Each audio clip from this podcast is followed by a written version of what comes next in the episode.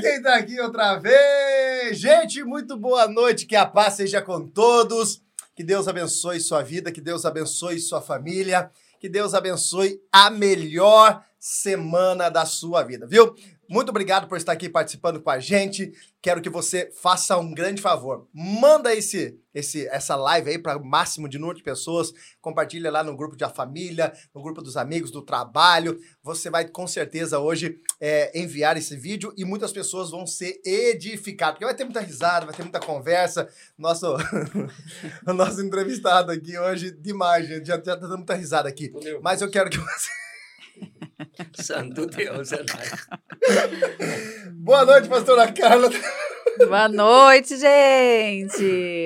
Sejam todos bem-vindos aqui a mais um podcast. Eu tenho certeza que vai ser uma noite memorável e uma noite muito gostosa. Então chama todo mundo aí, fica ligadinho, porque hoje o nosso convidado tem muita coisa para falar para nós, né? É isso aí. Vamos falar dos nossos recebidos de hoje? Ó, não sei é. se vocês viram aqui, ó. Tô de óculos, né? Novo visual. Quero agradecer o pessoal aí da, da ótica do Flavinho, atendimento, qualidade. Gente, ó, fiquei agora, tô enxergando, vejo tudo agora. Já meus olhos estavam enxergando todo mundo. Além do atendimento da qualidade. E o pessoal da ótica do Flavinho, ó, Beijo no coração, obrigado. Se você quiser fazer um óculos, opa, Carlos, você tá derrubando coisas aqui. aqui. Uma garrafa.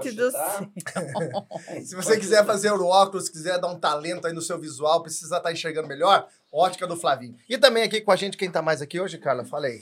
Temos Ana Paula Diniz, eventos. Gente, olha essa tábua essa de frios. tábua de frios maravilhosa. E essa tábua de coisa aqui, ó, de, como chama, de doce, fundi. Fundi, chiquérrimo. E esse negócio aqui? guacamole. Guacamole, Doritos, guacamole. E, gente, nós temos aqui é. o Leandro Gabriel Bartênis, que eu já acabei Ó. Comeu antes de começar. Era só para levantar o dedinho? Já foi tudo, tá, gente? Pode trazer mais. Vê se o meu acabou. Delicioso, muito bom. E ó, então, Ana Paula Diniz, é, Paulo Diniz Eventos e também aqui o Leandro Gabriel Bartetti. Meu querido Meu Deus, é amigo, Deus, pastor, diácono, o que mais? Pelego. Pelego. Tem um Pelego. Pelego. Interessante. Pelego é interessante. Tem uma história muito boa de Pelego. Muito boa, muito, muito, boa. boa. Muito boa noite, meu amigo. Boa noite. É um prazer estar aqui nesse momento. Ele falou de Pelego, então agora eu vou comentar. Você sabe que esse momento que a gente está vivendo aqui na minha vida foi pastora. mais devagar. Quebrou meu raciocínio. Esse momento aqui foi uma. Um, eu, eu desejei isso. Na verdade, eu vim uma tarde aqui, eu e meu menino. Eu não lembro se eu vim para trabalhar na igreja, não fazer vem. alguma não, coisa. Não. Normalmente não. Ou se eu vim para dar uma pelegada mesmo. Aí o pastor não estava, nós subimos aqui, os meninos estavam mexendo. Aí eu sentei do ladinho ali e eu determinei, pastor.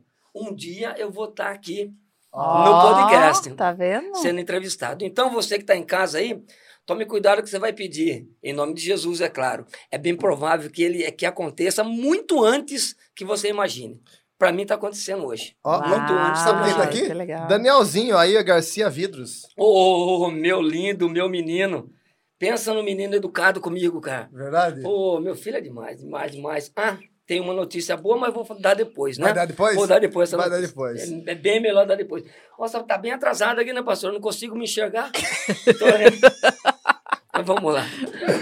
Dificuldades e falhas técnicas vai haver um monte aqui, porque eu não estou habituado a isso. A culpa é de quem que é? A culpa sempre é do Dudu, ou do Bozó.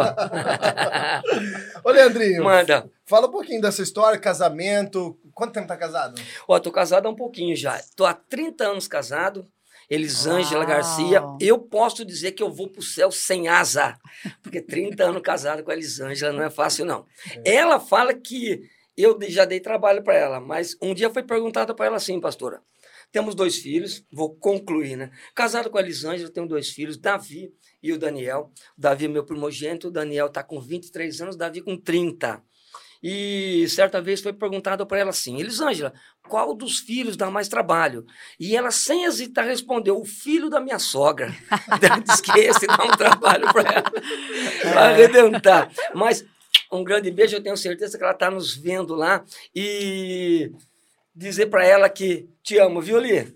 Prometi que eu ia falar isso no ar, então eu te amo. Deus abençoe. Amém. Aí Manda. E, e, e, Nem sempre foi, foi flores, né? Não, história. não. Na Como- realidade, mas como- na verdade, antes da gente entrar naquele Ah. assunto, como que você conheceu a Elisane? a Elisângela? Eu conheci a Elisângela há muito tempo. Eu vim de Santos para cá e eu Você é de tinha. Santos? Sou santista, sou santista. Por isso que você torce pro Santos. É, então. não, eu sou eu, torço por Santos porque o Santos é bicampeão mundial. Então por isso que eu torço por Santos. Não vamos aprofundar. corta Corta, corta. então, nasci em Santos e viemos para cá porque meu pai faleceu muito cedo. Meu pai faleceu com 50 anos, muito cedo, então deixou quatro filhos, né? E aí, com a dificuldade que tinha em Santos, a minha mãe veio para cá porque tem uma tia minha. Eu ia falar que tinha, mas ela mataria eu. Ah, falar nessa tia, tia Josefa. Ela é, ela é membra assídua daqui da casa. Ela assiste lá de É casa, mesmo? opa, todo, toda live ela assiste. E comenta e compartilha. Minha tia é Ai, membro assídua. legal. Que legal. Dona Josefa. Um abraço, um beijo, beijo, dona Josefa. ela. Beijo, senhora. 80 e tralalá, meu Deus do céu, pensando numa mulher sábia. Então a gente veio para cá porque ela ia, ela ia prome- prometeu em ajudar minha mãe, porque tinha quatro filhos órfãos, né? Os meninos, tá- o o pai morreu e ela veio para cá, só que trouxe para a tia três filhos doentes com bronquite. Eu, o Alexandre e o Fabrício. E o Cristiano, não, o Crisoca, ele não tinha doença nenhuma. Seu primogênito? O que, que é isso? Tá. Eu sou o mais bonito, a senhora está falando? É mais... Não, o Alexandre é o primogênito. Ah. Vamos falar em termos mais. O Alexandre O é o filho mais primeiro, primeiro. Eu sou o segundo, Leandro. O Cristiano é o terceiro e o Fabrício é o quarto. Só que assim, o Xandre tem 50, eu 49 e o Cris 48. Caramba, velho. Aí o pai cansou, deu dois anos, saiu o Fabrício, que tem 42. Aí o pai foi embora, morreu. Tem uma. Trabalhou rápido, homem. uma, uma, um homem é danado. Tem a história do pai, o pai faleceu muito cedo, mas tem uma história mais forte da minha mãe, Dona Antônia. Dona Antônia, 35 anos, ela é diaconisa. Não, muito Foi- conhecida na Foi série, né? jubilada, mas não consegue parar de trabalhar como diaconisa. Eu comento que se for pendurar todos os botões e condecorações que ela teve, ela ia ficar igual balançando assim, igual um sino de cabrito. Fala para ela.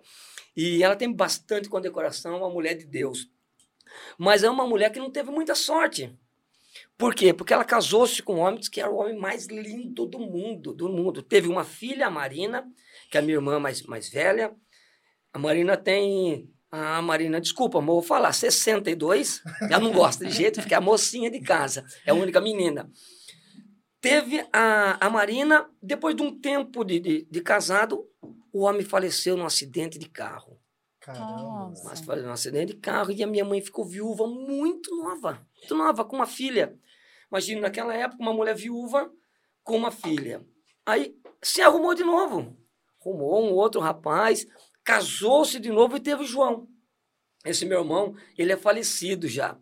Mas teve o João e foi passado o tempo, o homem morreu, cara. O segundo marido dela Meu morreu. Deus. Verdade. Ele está começando Jesus. a falar que é mentira. Morreu. Aí, Não, tem beleza. comida, dona Aí- Antônia. Aí, é, a dona Antônia, viúva duas vezes, com dois filhos, e para se arrumar, arrumou o Garcia, o homem mais lindo de, de- de São Seu Vicente. pai era conhecido como Garcia? É, era conhecido como Garcia, músico boêmio, homem Olha, da noite, legal. homem da noite, tocava samba e conheceu o Garcia. O Garcia colocou nela quatro filhos, um em seguida do outro. Cinco, porque uma faleceu. Um em seguida do outro. O que aconteceu? O homem morreu. Dona Antônia ficou com seis filhos, seis filhos, viúva três vezes, mas não apareceu o quarto até hoje. os caras fogem dela. Os caras fogem dela. Ela fala, tô viúva, tá no canal, deixa. Manda seu currículo, a dona Antônia manda. Ô mãe, brincadeira essa parte, eu te amo também, em nome de Jesus. Vazou, viúva negra, teus filhos matam. Ô mãezinha. Aí viemos pra cá. Minha mãe com quatro filhos, como eu disse, três doentes, doentíssimo, doentíssimo, mas doente pra morte mesmo. Nossa. Porque lá em, lá em São Vicente é bem próximo de Cubatão. Cubatão. E nessa época soltava-se um gás. É. Tinha uma fumaça esquisita e até anunciava nos rádios. Tal hora vai soltar fumaça, então já guardava as crianças dentro de casa, né? Já colocava paninho nas, nas portas do, do, do, da casinha de madeira, que tinha bastante vãozinho, mas colocava os paninhos na porta. E a gente ficava lá um tempo. Acabava o, o, o gás, né? E a gente podia brincar na rua. Então veio tudo com problema de pulmão. E aí chegou aqui, minha tia deu uma força para minha mãe. E minha mãe, vitoriosa, né? Conseguiu cuidar dos quatro meninos. E no, no, no trajeto, né, no percurso, ela começou a perder alguns, né? Perder para o mundo, porque ninguém nasce querendo ser viciado e ninguém nasce nada. O pessoal nasce é, criancinha e depois vai acostumando com aquilo, com o mundo. E a gente foi criado na igreja, os quatro, criado na igreja. Era assim, mais ou menos, é, ia de quinta e sexta ia no espírita, porque dava, dava alguma cesta coisinha para comer, cesta básica. Então a gente batia o ponto lá. De sábado a gente ia na igreja, porque tinha aqui um irmão chamado Wilson Fonseca, não sei se era um cabeleireiro, era lá da série. E nos levava de caminhonete, botava todo mundo na caminhonete e levava. E de, de domingo a gente ia no Dom Bosco, no católico, porque pegava pontinho para nadar de tarde e jogar bola. então era uma mistura danada. A gente teve que. E minha mãe sempre evangélica. Mas a cesta básica não podia deixar ir. Então mandava os meninos lá. Bater um tamborzinho, trazia a cesta. E depois domingo a gente ia na católica, porque né, tacava o nome do pai, catava o pontinho e nadava, que era muito bom. Era a única diversão que a gente tinha, os quatro. Mas optamos em, em correr atrás do, do de, de, Jesus mesmo, da igreja quadrangular mesmo. Aí fomos lá no, na sede. Tudo menino na sede, a sede era é legal até a sede, né? Porque tinha é, é claro que sempre teve, sempre teve a ordem, né? Isso aí, a quadrangular sempre teve a ordem. Mas a gente não era muito de ordem, né, pastor? A gente ia lá porque tinha outros interesses também. Mas não dava cesta básica, não, a quadrangular. Não dava nem pontinho para nadar. Mas a gente ia lá porque tinha muita ajuda dos irmãos lá, era muito bom. Muitas amizades, muitas meninas e muitos meninos que a gente foi se encontrando. E fomos crescendo nesse esquema de, de evangelho mesmo.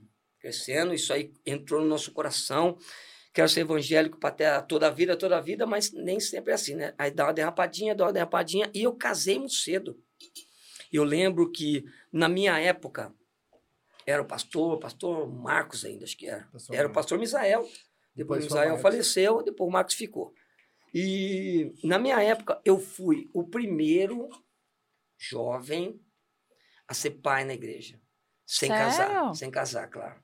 Quer dizer, antes do casamento, Você né? Você é o B.O. que deu isso aí. Eu, deu um B.O. lascado, cara. Deu um B.O. lascado. E eu disse, eu fui o primeiro. Porque depois de mim, o pastor abriu, abriu a, porteira, a porteira, aí o pessoal foi, mas sem. Aí não, não tinha mais. É, todo mundo era disciplinado, cara, mas eu fui o primeiro.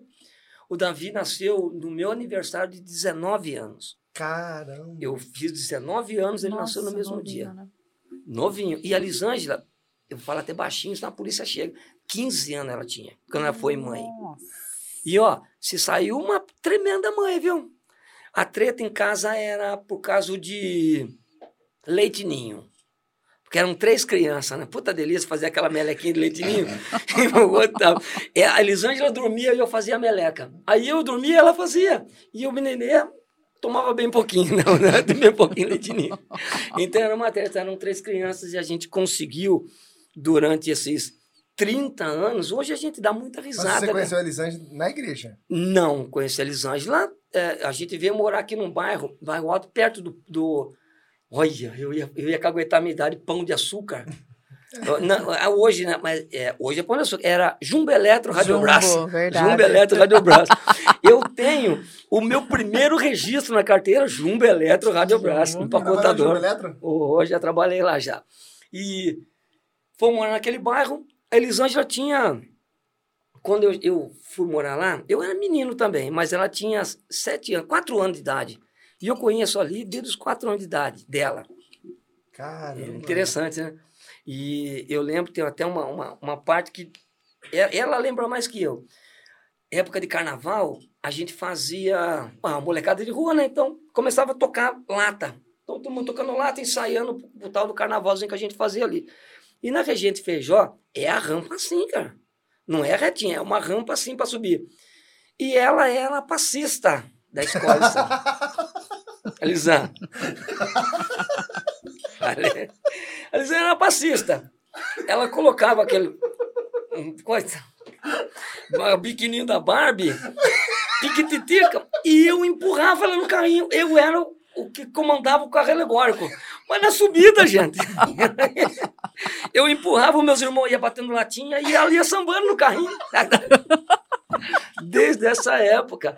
Eu lembro que aí a gente nunca se afastou. Eu fui muito, eu sou muito amigo do irmão dela, o Evandro aí. Vandão. Evandão. Um beijo, Evandro. Também, nossa, um menino que. Um monte de gente da demais. igreja que está assistindo, não- às vezes não sabe, né? Que É. Elisângela é irmã dele. É verdade. De, de vez em quando eu falo, porque o Evandrão, eu não sabia? O Evandro, na realidade, ele, ele tem é, um ano a menos que eu. Mas ele andou de pneu murcho, não? O Evandro foi acabado, a vida moeu com ele. Careca, barbudão, com a barba branca. Então, eu conheço ele de- desde muito cedo, muito cedo. E fui me apaixonar pela Elisângela na igreja. Eu já estava indo na igreja, bonzinho, menino bonzinho. E ela chegou. Ela chegou, não era menina muito boazinha, pensando numa mulher namoradeira. Então me encontrou lá. E aí diz ela que dá para levar o meu?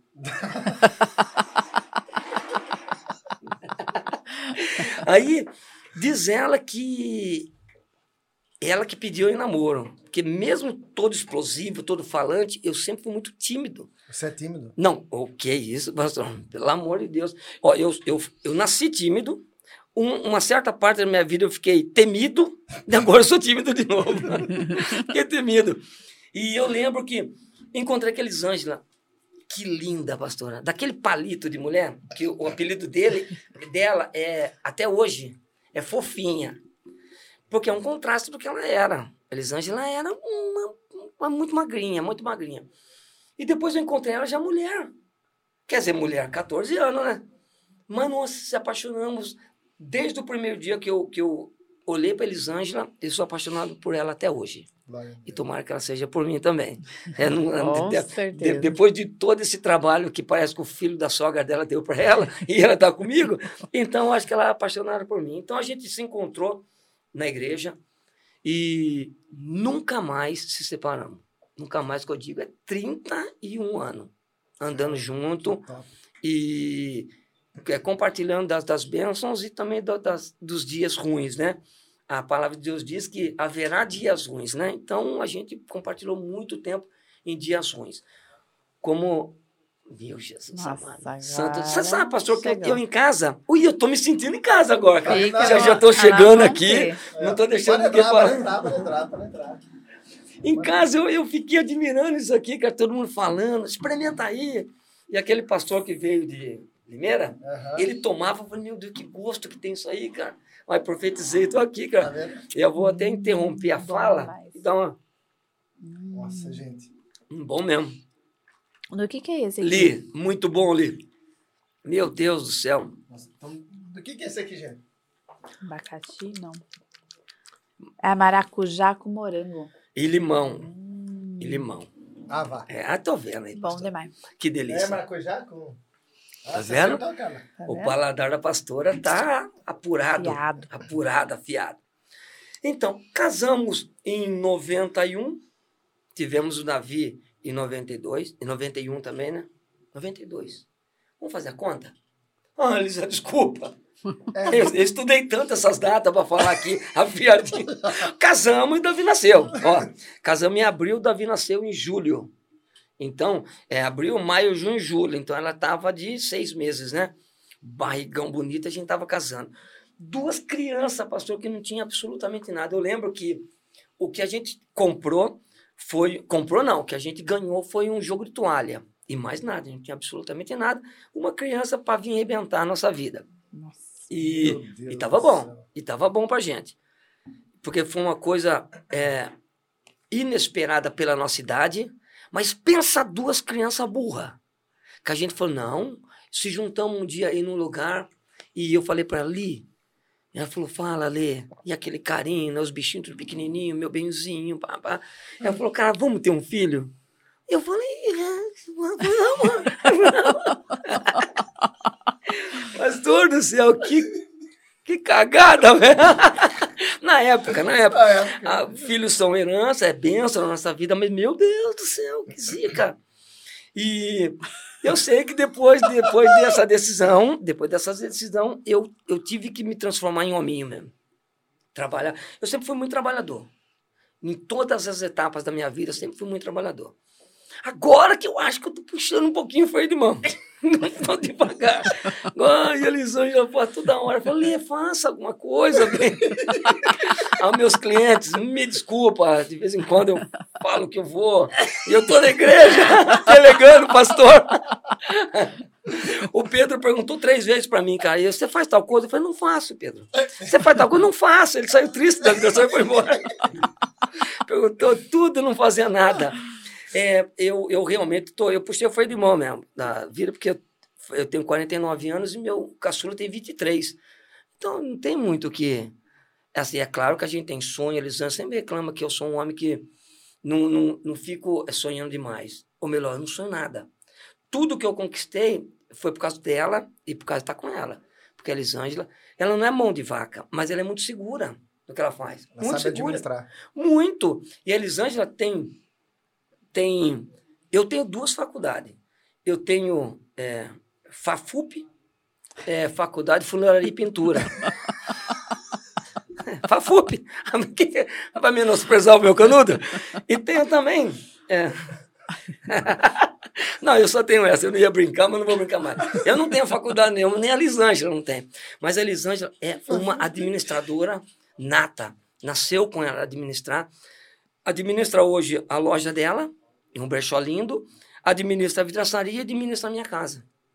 Então ela fala, ah, eu, eu Mulherão, né? é, nota-se que eu não tenho cabelo branco e nem vou ter, pastor. Não, não menosprezo quem tem, é claro. No meu caso. né? É, mas eu não, eu não. Ela fala que eu não penso em dívida. Eu não penso em pagar conta, e eu não penso mesmo, nunca pensei na minha vida. Porque eu fui, eu fui, eu tive duas mulheres na minha vida. Já começa por eles são segura. A minha mãe que cuidava de mim tudo, tudo.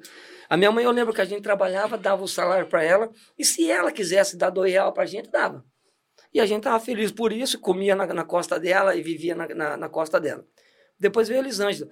E eu nunca me importei assim de dividir o salário com ela, ou então dividir. Dividir é bonito, né? Dar tudo o salário para ela. e ela, às ela me dá alguma coisa para ir no barbeiro, alguma coisa assim. Hoje está melhor, porque a gente já conseguiu chegar num. num, num é até esquisito falar, chegar num, num nível de vida que me dá, me dá o, o- a chance de vir pelegar o pastor. De vir aqui de vez em quando pelegar a molecada aqui. E pelegar, gente, é puxa-saco mesmo. Eu vou falar já de uma vez. Pelegar, pelegar. Pelegar é puxa-saco. Vamos que vamos. É assim. É, é melhor puxa-saco do que carroça, né, pastor? Lógico. É lógico. Quem puxa É. saco não puxa carroça. Quem puxa saco não puxa carroça. E casei com ela muito cedo, tive o Davi muito cedo, então fui tendo que transformar em homem muito cedo. E isso foi bom para mim. Foi bom em certas partes, mas foi é difícil em outras, porque eu não tive nem, nem juven- a minha juventude, né, que foi em prol do meu filho. Sim. Claro que é, hoje em dia é muito moda. O cara faz filho e separa da mulher, ou então eu, eu vejo foto dos caras na balada, pô, e o menino em casa. É, acho certo. Nessa época aqui é difícil falar o que é certo e o que é errado. É, o certo virou errado, o errado virou certo, e aí a gente vai tocando. Mas na nossa época era, a gente botava muito sério isso aí de, de, de filho. Já colocou no mundo, então vamos, vamos cuidar. E meus meninos foram muito bem cuidados por nós, eu e Elisângela. Elisângela muito, muito, muito, muito criança ainda, né? 15 anos. Eu falo que ela deixou de brincar de boneca para brincar de, de mamãe. E tem até uns fatos meio complicados. Se eu puder falar, pastor, Pode falar. pode falar. É da Elisângela. Pode falar. Um dia eu Se ela cheguei. não pegar o Se ela telefone. autorizar. Não, ela vai pegar, eu, não tem jeito, ela vai pegar de qualquer jeito. Uma vez eu cheguei em casa do trabalho, ela era bem menininha ainda, tinha só o Davizinho. Eu cheguei em casa do trabalho e a gente estava programado para ir numa festa. Escorregou bonito. Derrubou tudo. A gente estava programado para ir numa festa. E eu cheguei em casa, o Davi estava chorando. Mas chorando, chorando, chorando, não queria ir, não queria ir, não queria pisar no chão, pastor. E aí eu perguntei para o que estava acontecendo. Ele, ah, ele não quer ir com o tênis que eu comprei novo. Vai, beleza, comprou um tênis novo para ele, né? E aquele tênis que pisa, que pisa e dá uma luzinha no calcanhar. E o menino chorando que não queria ir com o tênis novo. Eu falei, ah, filho, vamos. Pá, me troquei, ele chorando, eu peguei ele no colo e segui para a festa. Cheguei no meio do caminho Elisângela, não, você vai ficar com o tênis e o tênis, o tênis que eu que comprei, você vai usar, criancinha. Aí eu falei, não, mas eu acho que eu... até chegar na festa, deu ruim aí, né, pastor? Deu ruim. até chegar na festa, eu falei, eu vou tirar um pouquinho de tênis dele, né, meu? Quando eu tirei o tênis, o pezinho dele falou assim, ah, ah, ah. é cinco números a menos, coitado. Mas como era bonito, ela comprou, enfiou, tá, entrou no pezinho. Ficou aqui, ó. Que jeito, menino, andar. Então, isso aí foi coisinhas que passou com ela.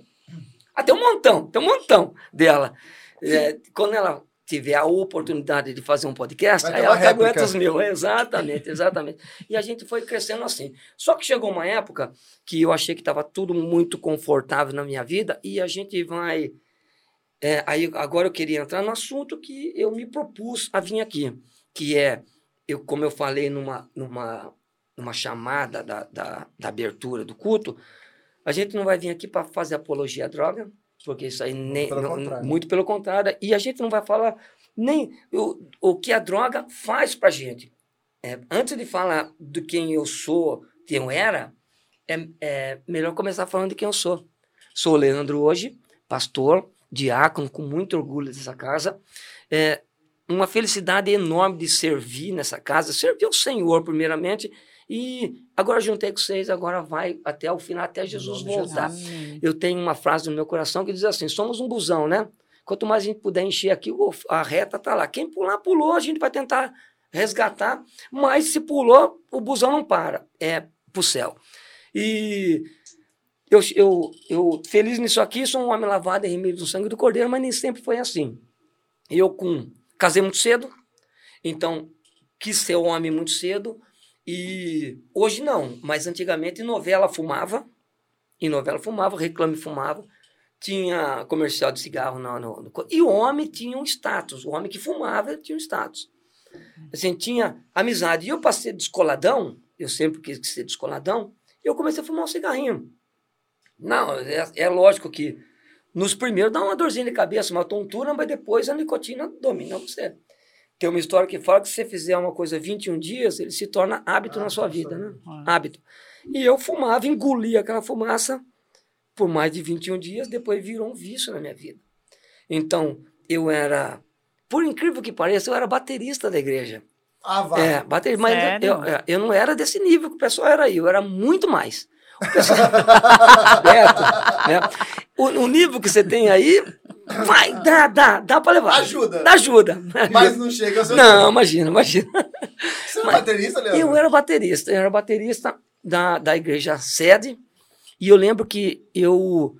Nossa, a, a primeira, é a primeira canção que eu, eu fui pego, tudo eu sou pego de surpresa, até esse podcast aqui eu fui pego de surpresa. É, Intimário Pavim. Eu lembro que na primeira canção, quem era o ministro de louvor era o Júnior, filho do Misael. Ele deve estar assistindo, como comandeiro assistindo. Ô, Julião, está estourando. Então aí, ele faltou o Edmar. Não sei se você lembra do Edmar. É um loirinho. Não, é um negão mesmo, amigo nosso. Que antigamente não tinha problema de falar. É. Aí amigo nosso, ele, ele é policial, tá? Não pode falar essas coisas para ele. E ele faltou do culto, cara. E a primeira canção que eu fui tocar na bateria foi Exaltar-te-ei ao Deus meu Nossa, e remando. Aquilo acabou comigo, demais. moeu comigo. E Arben tocava pra caramba. Nossa, vamos tá, tocar essa música. Não, não vai Colocar você pra tocar dali. tá bom. Acabou comigo, acabou com a minha reputação. Mas aí, é, acabou aquele, aquele, aquele, aquele susto e eu comecei a tocar bateria. Então aí de um menino cristão com um filho, eu comecei a, a ser cristão ainda, não conhecedor de Jesus Cristo, porque o, o encontro com Cristo é, é, é incomparável. Você chegou em. É, parece um. Eu tenho uma, uma máxima que diz assim: o encontro com Jesus Cristo é como se encontrasse um leão selvagem com fome na selva. Ele pode até não matar você, mas ele vai deixar uma marca no ser terrível. Jesus Cristo é a mesma coisa. Você encontrou ele, você pode até não seguir, mas que ele vai deixar uma cicatriz no ser profundo. Ele vai. Então. Você estudou para falar isso? Tá aqui, pastor. Tô vendo aqui. Tô vendo aqui. Então, mas essa eu estudei mesmo, cara. aí, eu, aí eu era cristão, entre aspas, já tinha parado gente de ir no, no, no, na católica e também na espírita. Era uhum. só na igreja tocando bateria. E, e agora eu era um menino que tocava bateria e pai de família. E como tem aquele. Isso não tem nada a ver, eu era um fumante. Uhum. Então, fumante e dentro da igreja. Normal. Quer dizer, até hoje também é assim. Eu sou é. diácono aqui, cara. Eu vejo cada coisa que é impressionante. É. Impressionante. Vou dar uma pausinha nisso aí. Fala um dia, a gente fez. Cara, que guspida que eu dei. Passou no meio aí. Pô, Vitrinho. Ai, engoli. Teve uma, teve uma campanha que a gente fez aqui 12 dias. Pô, campanha 12 dias nossa aqui é para arrebentar, para arrancar o tatu da toca. O negócio ferve, meu, o, o, chega o teto balangar. E muito linda. Templo Novo, primeiro, primeiro 12 dias que a gente fez aí. Acabou o culto, pastora. Acabou o culto. Saiu aquela muvuca, né? Tinha, tem pouca gente na pouca igreja, né? gente. né? Pouca gente na igreja. Saiu uma muvuca assim, eu fui de, tirando, tirando, fui, fiquei na escada assim, um senhor subiu esse cara, o primeiro degrau que ele pisou. Ele sacou de um, de um cigarro, tirou do, do maço, guardou o maço e já pôs na boca. Pagado, lógico. E eu fui acompanhando ele, tum, tum, tum. eu sei que na casa de Deus, eu sei que na, na nossa igreja Vem todo tipo de gente, a porta está aberta para entrar. E é para entrar mesmo, porque Exatamente. a palavra que é pregada aqui, ela renova o coração. Ela, o Espírito Santo, ele, ele impacta mesmo na palavra que é pregada aí. Mas eu achei uma falta de respeito terrível. Pô, deixa pisar lá do outro lado, cara. Deixa pisar pelo menos na avenida, né? E aí eu vi aquilo, aquilo me pegou, porque eu lembrei de mim também. Eu também achava que não tinha nada a ver fumar cigarro. Porque todo mundo fumava, pastor. Todo mundo. Todos os meus amigos vocês nunca ficaram tão calados assim, né? Não. Nunca, nunca, nunca. Não. Vamos lá, vamos lá. Não, é vamos lá. Num, nenhum dos meus amigos, todos eles fumavam, todos eles. E eu fumava também. Fumando, fumando, fumando. Aí ah, eles fumando também. Porque aí eu, ah, o tabaco pegou eu de uma tal forma que eu, eu, eu ensinei a Elisângela a fazer a mesma coisa. Então a Elisângela, fumante dentro de casa. E eu fumante dentro de casa, e aí acabei saindo da igreja, né? Porque não não, não, não dá, né? Não dá para jorrar água salgada e água doce de uma fonte só. Então eu optei, eu optei em sair da igreja e ficar na água salgada só. Eu nem sei se é o pecado, se é lá ou cá, mas eu optei por uma água e fui tocando ela. E eu achei que a minha vida estava boa. E estava mesmo, pastor, impressionante. Eu eu tenho a vidraçaria fazem, fazem acho que uns, uns 20 anos que eu, que eu sou é proprietário da vidraçaria. Deixei trabalhar os outros, outros para trabalhar por conta. E em toda essa época que eu, que, eu, que eu fiquei desviado, mas desviado terrivelmente mesmo, eu só prosperei. É impressionante. Eu, eu prosperava porque sempre trabalhei também, né? É, o senhor sempre fala que o sol nasceu para todos aí, né? Se, o, né? se o cara, se o cara é, é crente cristão, mas ele é, não procura trabalhar cedo, então é, o, ímpio vai prosperar mais que ele, né? E o, o, grande problema é que quando o ímpio prospera mais que o crente, que o cristão, ele, ele reclama. Fala, essa igreja, essa igreja não me traz prosperidade. Né? É Aí é, toda a culpa cai em quem? Cai no pastor. No pastor. Toda a culpa do pastor. Tem uma máxima que diz: se o pastor andar com um carro velho, a igreja não presta porque não é próspera. Se o pastor andar com um carro novo, a igreja não presta porque o pastor rouba. É. Então vai fazer o quê, cara? É. Mas vai andar de cadeira de roda? Não, Deus me livre e guarde. Então, eu optei em só ir do lado, assim, que o meu coração estava mandando naquela hora ali. Porque, sem saber, né? Mas já tinha caído na garra de Satanás, né? Fumando, um fumante inveterado. E aí, quem fuma sempre toma um, um um álcoolzinho, uma cervejinha, alguma coisinha assim, e eu comecei a tomar também já. Era homem, é, já tinha meu filho, já tinha o meu negócio, já estava rodando, e aí começamos a tomar uma cervejinha. E da mesma forma que eu fiz com o cigarro, pastor, eu fiz com a bebida. Caramba, velho. Me tornei um alcoólatra completa, eu ficar chapado, completamente chapado. Eu chapava de segunda a segunda. E o que, que eu fiz? Eu levei isso Pra dentro de casa. para dentro de casa. A Elisângela, eu bebia até 5 horas da tarde, chegava em, casa 5 horas da tarde, a Elisângela começava a beber comigo, a gente só parava madrugada. Nossa. E o, e o menino lá no meio. E o menino no meio. Então nós ficamos é, é, é, completamente alcoolizados, os dois. Os dois completamente alcoolizados. E a Elisângela tinha muita dependência, mais que eu ainda. Eu acho que por ser mulher, com toda essa é, é, é, negócio de Hormônio, hormônio, né? ela ficou muito mais viciada que eu. Então ela bebia mesmo. Já bebia para arrebentar. Nossa, não dá pra imaginar, né? Não, não dá. Ali Aquela é- calmaria. Calma, calma pra caramba, mas bebia que era uma lima nova, esponja. Cara, E- mas não dá pra acreditar mesmo, cara, de verdade. Não Você consigo, vê? É. eu não consigo imaginar Quando essa Jesus cena. ele, ele muda a vida da gente, assim, de uma forma que. Meu, é o bagulho. Você é olha louco. pra pessoa e fala, meu, não É, dá pra não, não, não é imaginar possível, que vivia não, assim, não é né? possível. é. Realmente. Não é possível. Eu, eu não consigo assimilar isso que você tá falando com o Leandro aqui agora. É, então é. Porque assim, pra nós agora é uma coisa muito distante, é uma coisa muito longe. É, é porque É. passou. Imaginar, É, é. é porque passou. Eu tenho, ó, eu tenho um negócio com a, a esquema de dependência química. Daqui a pouco a gente vai começar a falar disso. É, João 8,36. Se o Filho de Deus te libertar, verdadeiramente tu serás livre. Então, quando eu, depois dessa história que eu encontrei Jesus mesmo, a Elisângela já foi primeiro. Já foi primeiro. Então eu estava embriagado, ela embriagada, meu menino nasceu, o Daniel, e a gente só ganhou dinheiro. Trabalhando, ganhando dinheiro, trabalhando, trabalhando demais, demais, demais, ganhar dinheiro. E eu, pastor, é, agora é difícil falar, mas é, eu, quando não dá de manhã o dinheiro, eu vou de tarde. Se não der de tarde, eu vou de noite. Eu ia de noite. Então, a minha vida sempre foi, sempre foi é, muito. é, eu ia muito atrás da prosperidade, porque eu precisava ter, porque eu tinha meus filhos já. Então, todo homem precisa ter uma casa, todo homem precisa ter uma casa para cada filho, todo homem precisa ter um, um conforto para dar para a família. E como que eu fazia isso, louco? Louco, um dia me perguntaram. Eu estava completamente viciado em tudo. Tudo, tudo. Eu bebia, eu fumava, Elisângela fumava, Elisângela bebia. E eu fum, sempre, sempre fui a, a, adepto, né? A, ao- a falar que era o natural. Sempre fumei muita maconha, desde menino. Desde menino. Eu fiquei 20 anos drogado. 20 anos. Drogadito. O drogadito é assim: é, aconteça o que acontecer, eu uso a droga e eu viro é, um drogado social. Eu costumo falar que é um sociopata. Louco, completamente louco, mas no meio social é tranquilo. Então isso aí não me acabava com nada. Então eu comecei, eu fiquei viciado em cigarro, bebida, maconha eu já gostava muito e conheci a tal da cocaína.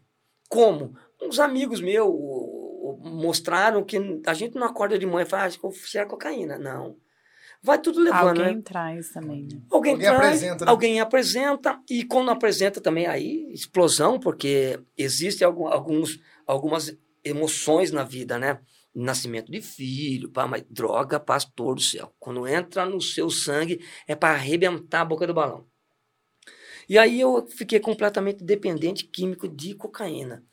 E isso foi me levando a perder o que eu conquistei em todos esses anos. 15 anos trabalhando, Cara, e fui perdendo, perdendo, perdendo, porque eu já estava usando uma quantidade muito grande de droga. Muito grande de droga. E aquilo parece que estagnou. Estagnou. Então, para mim não fazia mais efeito. Eu cheirava de manhã, tarde e noite, então não fazia mais efeito para mim. E E quanto mais aí você tem que ir potencializando isso é, sentir. é, exatamente, é, foi, foi essa, essa crescente. Eu fumava cigarro, comecei a beber, comecei a fumar maconha, depois comecei a é, cheirar Cheirar. cocaína, porque nada satisfazia eu mais. E eu via que eu estava gastando bastante dinheiro, mas estava entrando. Estava entrando, então virou uma bola de neve tão grande. E o interessante é que a minha família nunca percebeu que eu era um drogado. Cara, Verdade. Nunca, nunca, nunca. Eu sou um cara muito alegre, pastor. É, eu sempre brinquei, sempre cheguei em casa, cuidei dos meus filhos e banho neles. tá? E nunca eles ainda perceberam que eu era drogado. E eu, eu nunca fiquei um dia nesses 20 anos sem estar é, no comando de alguma droga. Caramba. Qualquer, qualquer droga. Um dia foi me perguntado assim: Nossa, você usa o quê? Eu falei: Eu uso qualquer coisa que chape eu. Qualquer coisa. Quando não tinha nada, nada, nada para usar, eu já pegava uns, uns, uns esmalte da Elisângela, passava na unha, mentira. passava na unha, é, ruim. Colocava num saquinho esmalte e cheirava ele. Eu não sei que raio que tem naquilo ali, ou não tem mais. Mas, cara, o cheiro daquilo é para arrebentar a gente. Para arrebentar. Então, quando não tinha nada, eu ainda fazia alguma uma cagada em casa. Nossa. Isso foi dominando eu de uma tal forma, quando eu achei que nada, mas nada ia acabar comigo mais, eu conheci essa bendita pedra fumando. Meu Deus. É, aí a pedra é assim. É, eu comecei, não comecei fumando no cachimbo, que é, é, é, o, é o, o, normal deles, latinha, cachimbo. E eu, eu comecei é, fumando maconha com a pedra é, chama mesclado. Em qualquer lugar, do, qualquer lugar do mundo chama mescladinho. Eu comecei a fumar isso aí, me dava uma sensação, é igual o doce com salgado, eu não como porque me dava uma sensação de moleza da, da maconha e, e, e, ficava esperto por causa da, da, da, pedra. E eu tive a opção errônea ou, ou não, acertada não é, de só usar a pedra. Pastor, ah, foi uma vez só que eu usei. Uma vez só. Eu nunca mais parei de usar. Meu Deus. Nunca mais. É uma sensação, sensação assim, é claro que é, tem bastante gente nos ouvindo e tem bastante gente nessa situação nessa situação. A primeira, o, o, a primeira vez que usou, é, essa droga é altamente, é explosiva. Ela, ela entra na corrente sanguínea de uma forma, é, é segundos, segundos. Completamente. E acaba muito rápido, né? O efeito. acaba muito rápido o efeito, e aí começa aquele negócio, né? A Vira bola de neve. De e vai de novo, vai de novo. E nessa de pedra, pastor, eu fiquei três anos fumando todos os dias. Pelo Só que de Deus, fumava, fumava pouquinho. Comecei a fumar eh, três, quatro pedras no dia, e trabalhando, sempre trabalhando. Depois eu fui aumentando e potencializando isso aí. Chegou uma hora que eu estava fumando 20 pedras no dia. Gente. E a Elisângela não Percebeu. percebia. Caramba, velho. Percebia. Ou não percebia ou não, não, não, enfrenta, não enfrentava eu. Assim, eu nunca fui é, agressivo. agressivo, nunca. Mas ela não enfrentava, nunca falou para mim para me dar um choque, né? E como eu já não tinha pastor, já não tinha mais quem falar, eu sempre fui um homem muito é, vergonhoso com as coisas. Não parece, mas eu sempre fui muito vergonhoso. Eu nunca, é, não sei se os senhores perceberam, eu, eu nunca cheguei a falar um problema com vocês. E eu nunca vou falar. Não que eu não tenha, mas eu, eu tento resolver de uma forma mais, mais tranquila para não, não chegar no, no pastor meu e falar, é problema é pequeno.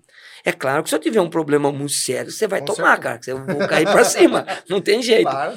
Mas eu nunca fui de falar problema, nem para minha mãe, nem para meus filhos e nem para minha mulher. Então, se ela percebia essa condição que eu estava, pô, eu sou um cara hoje com 76 quilos.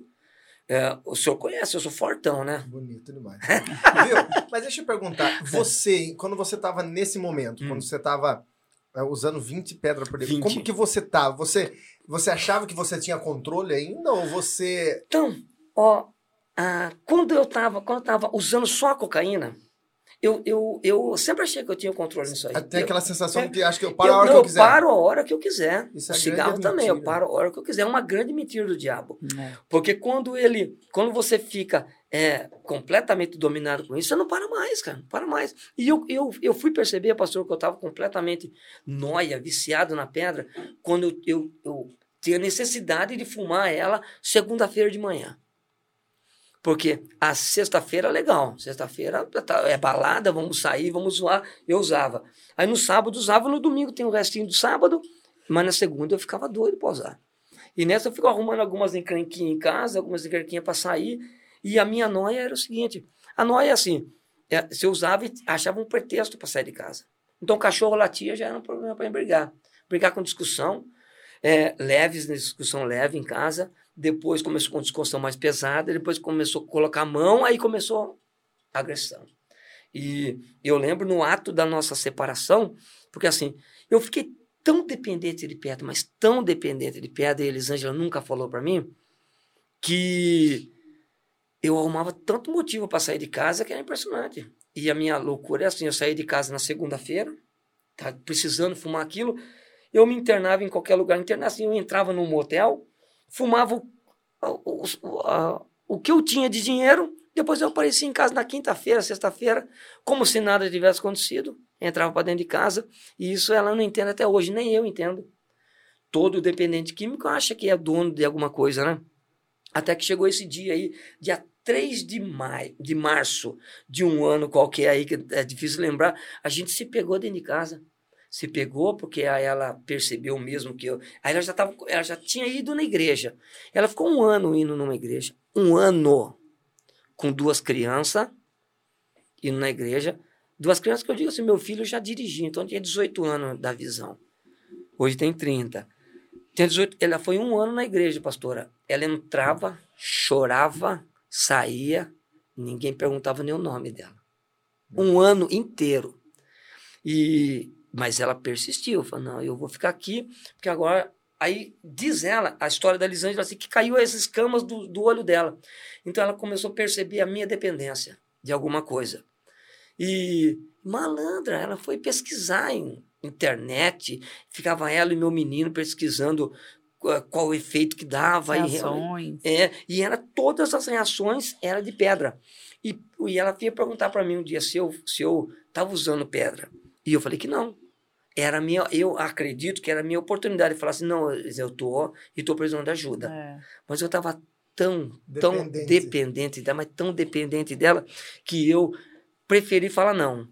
E aí foi alongando, alongando, alongando, alongando, e dentro desse um ano que ela estava na igreja, eu, eu entrei numa sociedade com a Elisângela. Sociedade. Eu entrei com a bunda dela com o pé. Ela me deu um pé na bunda, me botou para correr de casa. Me botou para correr de casa.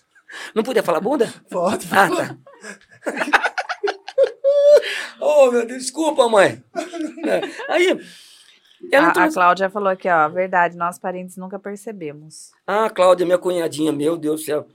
Caramba, cara, mas é Não, bagulho louco. incrível, velho. É, espero que o povo não me olhe diferente daqui pra lá, né? Lógico que não. Porque... Pelo contrário. É, é seu testemunho, né, de vida. Eu sei que eu, eu consegui me libertar, ganhei a minha carta de euforia, saí da minha casa. Quando eu saí da minha casa, eu, eu é claro que eu vivi com liberdade, mas vivi completamente dependente disso aí, da, da, da pedra. Ô, oh, meu, tá sumindo aqui, cara. É, Bozó. Não. Ô, Bozó, pelo amor de Deus, Bozó. Voltou, voltou. Voltou, tá gostoso. O, então eu fiquei completamente dependente. Só que, como eu falei pra vocês, eu muita vergonha. Como que eu ia voltar pra casa da minha mãe? completamente drogado. Como que eu ia voltar para minha casa se eu tinha saído e, e eu, eu brinco hoje, né, que eu, eu dei uns jab nela, tentei dar uns jab nela, eu empurrei ela na cama, a primeira coisa que ela pegou atrás, assim, um guarda-chuva. Mas ela me deu uma guarda-chuvada no pescoço. Entendeu? Pau! Falei, meu Deus, eu tenho que sair daqui, cara. Vai matar eu. A pedra não mata, essa mulher vai matar em casa. Fugi de casa, fugi dela. E aí eu, eu, eu fiquei com a liberdade, liberdade, e sem saber o que fazer com a liberdade. Não, não ia voltar para casa, aí sim. Quando eu me dei conta, eu estava é, morador de rua. Sabe? É, não morador de rua, um, é assim. um, um, homem com situação de rua. Só que eu, eu saí de casa e na época eu tinha uma EcoSport, freestyle zero bala. Zero bala. Pensa num cara que batia todas as bocas de fumo com uma freestyle. Linda, linda, com um carrão enorme. E no mesmo ano eu comprei uma moto, uma moto 300 cilindrada, e ficou em casa. E quando eu saí de casa, eu fiquei, era um 10 dias, 15 dias. E a Elisângela, nessa, nesse atrito que a gente teve, eu, a gente passou muito do limite, muito do limite, ela precisou ser hospitalizada. Caramba. É, e aí eu fugi de casa. Fiquei na rua com, uma, com um carro zero quilômetro na rua, entrando para o motel, ficando escondido. Fiquei uma semana nisso aí. Até que eu atendi o telefone do meu filho mais velho, o Davi. E olha só onde o diabo me levou, hein, cara. Olha só, completamente tra tra tra travado na pedra. Ele, ele armou uma casinha para mim, pai. Ele falou, pai, pai, a última vez que ele me chamou de pai, última vez. Falou, pai, você tá com um carro aí, eu preciso do carro para cuidar da mãe. Então vamos trocar o carro com a moto? Você fica com a moto, a moto é mais liberdade, né? Olha, entrou na minha mente. Né? E eu falei, beleza, mas aonde a gente vai se encontrar? Ele falou, num lugar bem público. Eu falei, beleza, então. Eu tinha duas empresas de vidro, então eu falei, vamos encontrar na vidraçaria 2, né? Como aqui você tem um complexo 2, eu tinha a vidraçaria 2, vidraçaria 3, era bastante coisa. Cheguei lá e eu vi que ele desceu do carro, desceu do carro com o capacete na mão. Eu desci, desculpa, da moto. Eu desci do carro, fui ao encontro dele, segurei minha carteira no, no bolso e. Você não acredita que esse menino se pegou comigo, cara? Imagina só a situação. Eu já estava completamente destruído, destruído internamente, e meu filho me deu um pau na rua, cara. Imagina só, um filho pôr a mão no pai. É, um, é uma, uma, uma das piores maldições que, que possa existir para o filho. Ele tinha, ele tinha a, a, a, a autoridade para. Não, mas ele tinha. É, eu, eu tinha zoado com a mãe dele, né? Essa pessoa, a, a, as pessoas que eu mais amo na vida, a, a droga me fez tirar. Você tira do convívio deles. Né? Me prejudicou demais.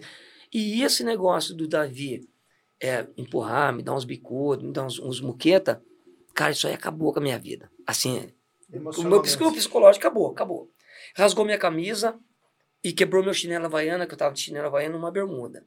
Pastor, eu fui daqui, peguei a moto, peguei a moto, falei, agora vou, assim, vou acabar com a vida, né? Vou acabar com a minha vida. Eu vou embora, eu não posso mais ficar aqui, porque eu já estava em situação de rua aqui, mesmo com carro, morando no carro, mas situação de rua, não tinha casa para voltar. E o Davi ainda fez isso para mim. Falei, não, não é possível. Ô, oh, meu, meu menino desonrou eu na frente de todo mundo. Pá, peguei a moto. Já tinha rasgado minha camisa, eu fui sem camisa. Coloquei o capacete, de bermuda, sem chinelo, com minha, a, a carteira, claro no bolso, passei no banco, porque a nossa conta sempre foi conta conjunta e nunca ela tirou do, do, meu nome, mesmo morando na rua, ela nunca tirou do meu nome. Eu ia lá e sacava o dinheiro que eu precisava, ou melhor, que eu queria, né? É, se fosse precisar, para pagar uma, uma, pensão, não, mas eu tirava o dinheiro para droga mesmo. Tudo que eu precisava, mesmo estando na rua, a Elisângela é ainda me dava essa chance. Aí eu peguei, fui lá, enchi o bolso de droga e fui para Santos, sem camisa e sem chinelo, que não, é, não, não, não, não tem multa nisso. E fui, fui acelerei a moto aqui, Cheguei, acho que em Santos, acho não, é certeza, uma hora e 45 minutos. Nunca acelerei tanto uma moto na vida, até chegar. Quer dizer, se batesse em qualquer canto, já tinha, tinha morrido. Imagina uma pessoa viajar 180, 190 quilômetros sem camisa e por isso não pegar, nada pegar. Então eu cheguei em Santos, agora eu estava lá em Santos. Minha mãe tem uma casa lá, só que estava alugada. Cheguei em Santos, eu, a moto, dinheiro no bolso e sem lugar para entrar porque não, não tinha casa, não tinha nada.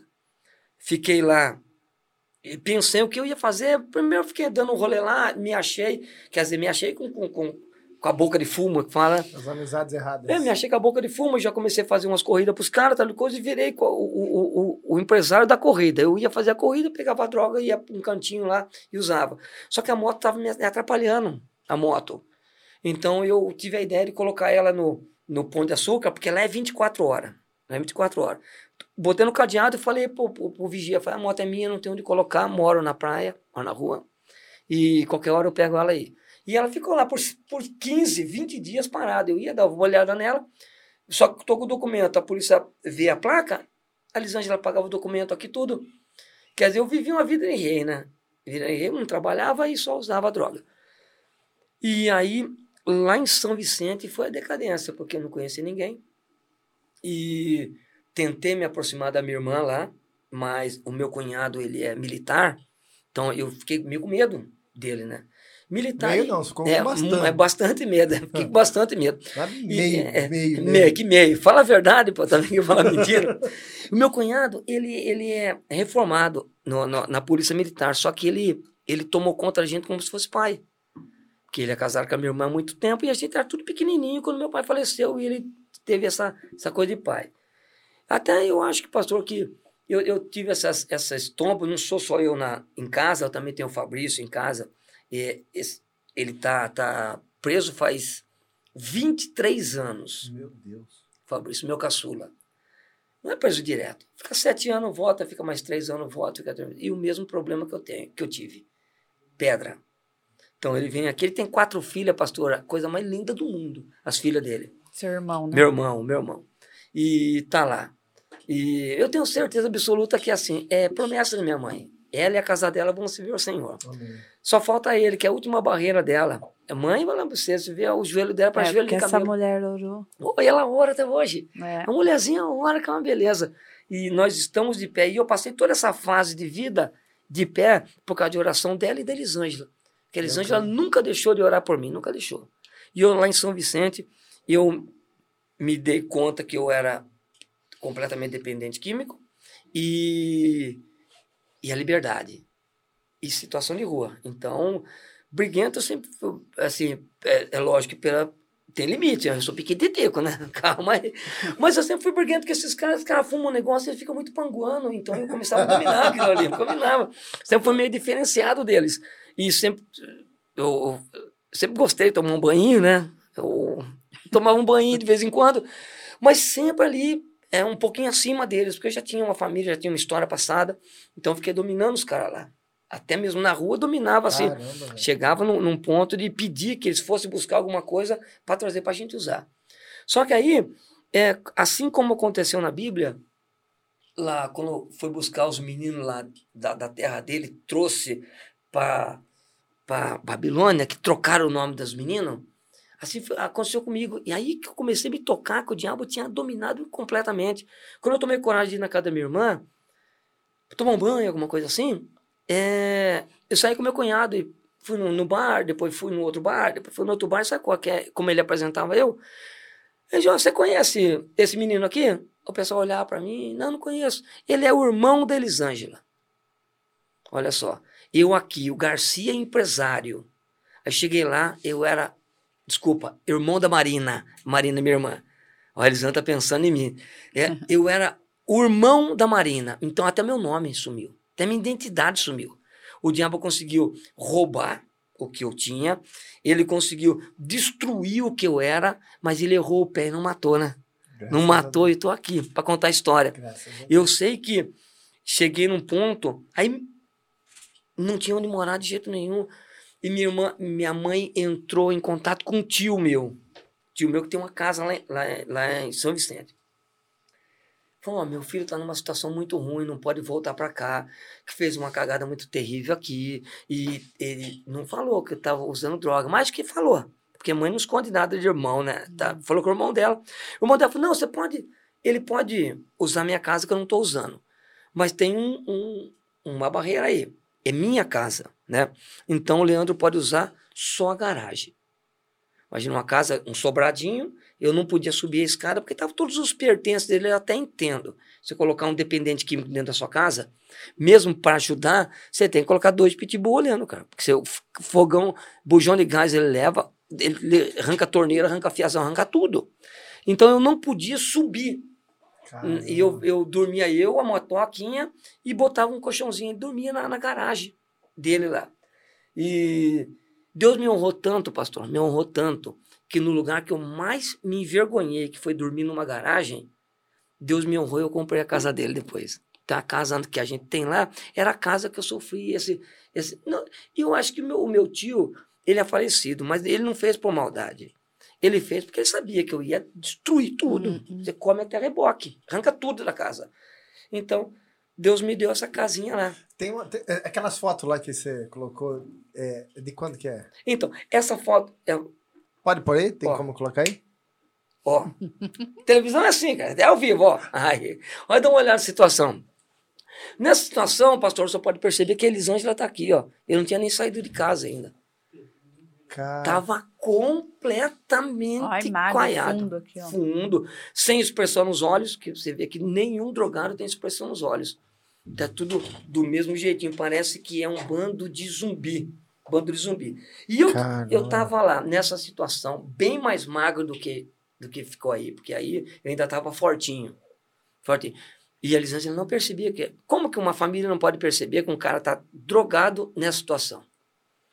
Será Mas será que não quer ver? Isso que eu ia falar. Então, será que não, não quer, quer, não quer confrontar? É, é. Aceitar que isso está é. acontecendo na, na, na, casa. É. Porque o que acontece muitas vezes com muitas famílias, famílias é isso. Acho que nunca vai ter esse problema dentro da sua casa. Uhum. Então, meio que coloca uma, uma venda nos olhos e tipo assim, não, na minha casa não vai acontecer. Então, não quer encarar uma realidade. Exatamente, exatamente. E aí, o que pode ser resolvido já no início é que nem uma enfermidade, né? Se você tem uma enfermidade e você prolongar para você tratar ela, Sim. você vai ter muito mais trabalho. Do que você no começo ter mais. Vira, vira outra coisa, vira potencializa. Outra, potencializa. É. Eu, eu lembro, pastor, depois da cura, graças a Deus, eu, eu na outra igreja que eu estava, eu fui fazer essas visitas em casa também. Como a gente faz aqui, eu Sim. ia à minha casa. E quero mandar um abraço para todas as visitas que a gente já fez. E eu vou fazer muito mais, né? Eu Nome gosto de fazer Jesus. visita. Porque tem um monte de banquetes também no, no final. O senhor fala que é só 40 minutos, mas eu não aguento, pastor. Eu fico até um pouquinho mais. Aí eu fui na casa de uma senhora, na outra igreja, e falei assim. Aí surgiu esse assunto de dependência química, dependência de álcool.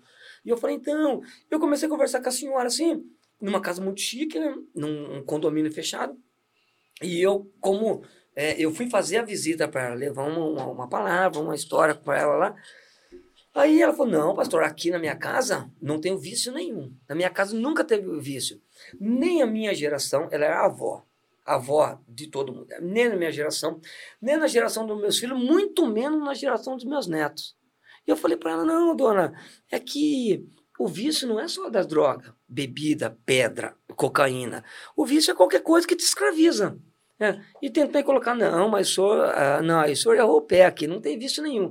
E eu tô olhando para fora, os três netinhos delas aqui, no TikTok, falei, ah, é um tipo de vício, né? É. Aqui.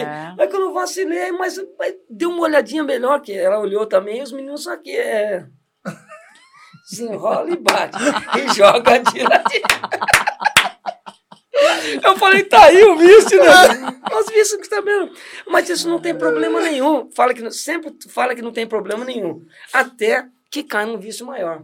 Com é? certeza. Com certeza. É, Tudo falou. começa pequeno, né? Exatamente. Ó, olha que legal que o pessoal tá falando aqui, ó. Obrigado, parabéns pela sua coragem de contar seu testemunho.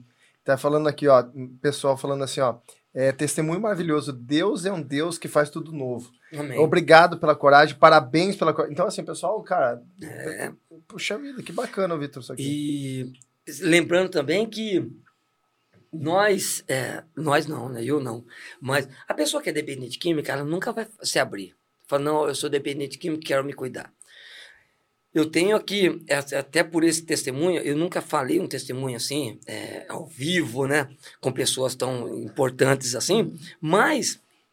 Que, que pelegada, hein? Que pelegada. Ao vivo, essa, essa vai ficar registrada. Não, essa vai. Dá uma pelegada ao vivo. Então, mas esse negócio de, de, de, de testemunho, algumas pessoas já sabem, porque um dia eu, eu fui fazer um trabalho com o diaconato e contei um pouco do testemunho. E, pastor, quanta gente na nossa igreja estão me procurando para querer se curar disso aí. É. Mas muita. Muita que a gente vai até culto. Se a gente for reunir tudo, depois eu, eu tenho até um negócio para conversar com o senhor aí. Legal. Sobre.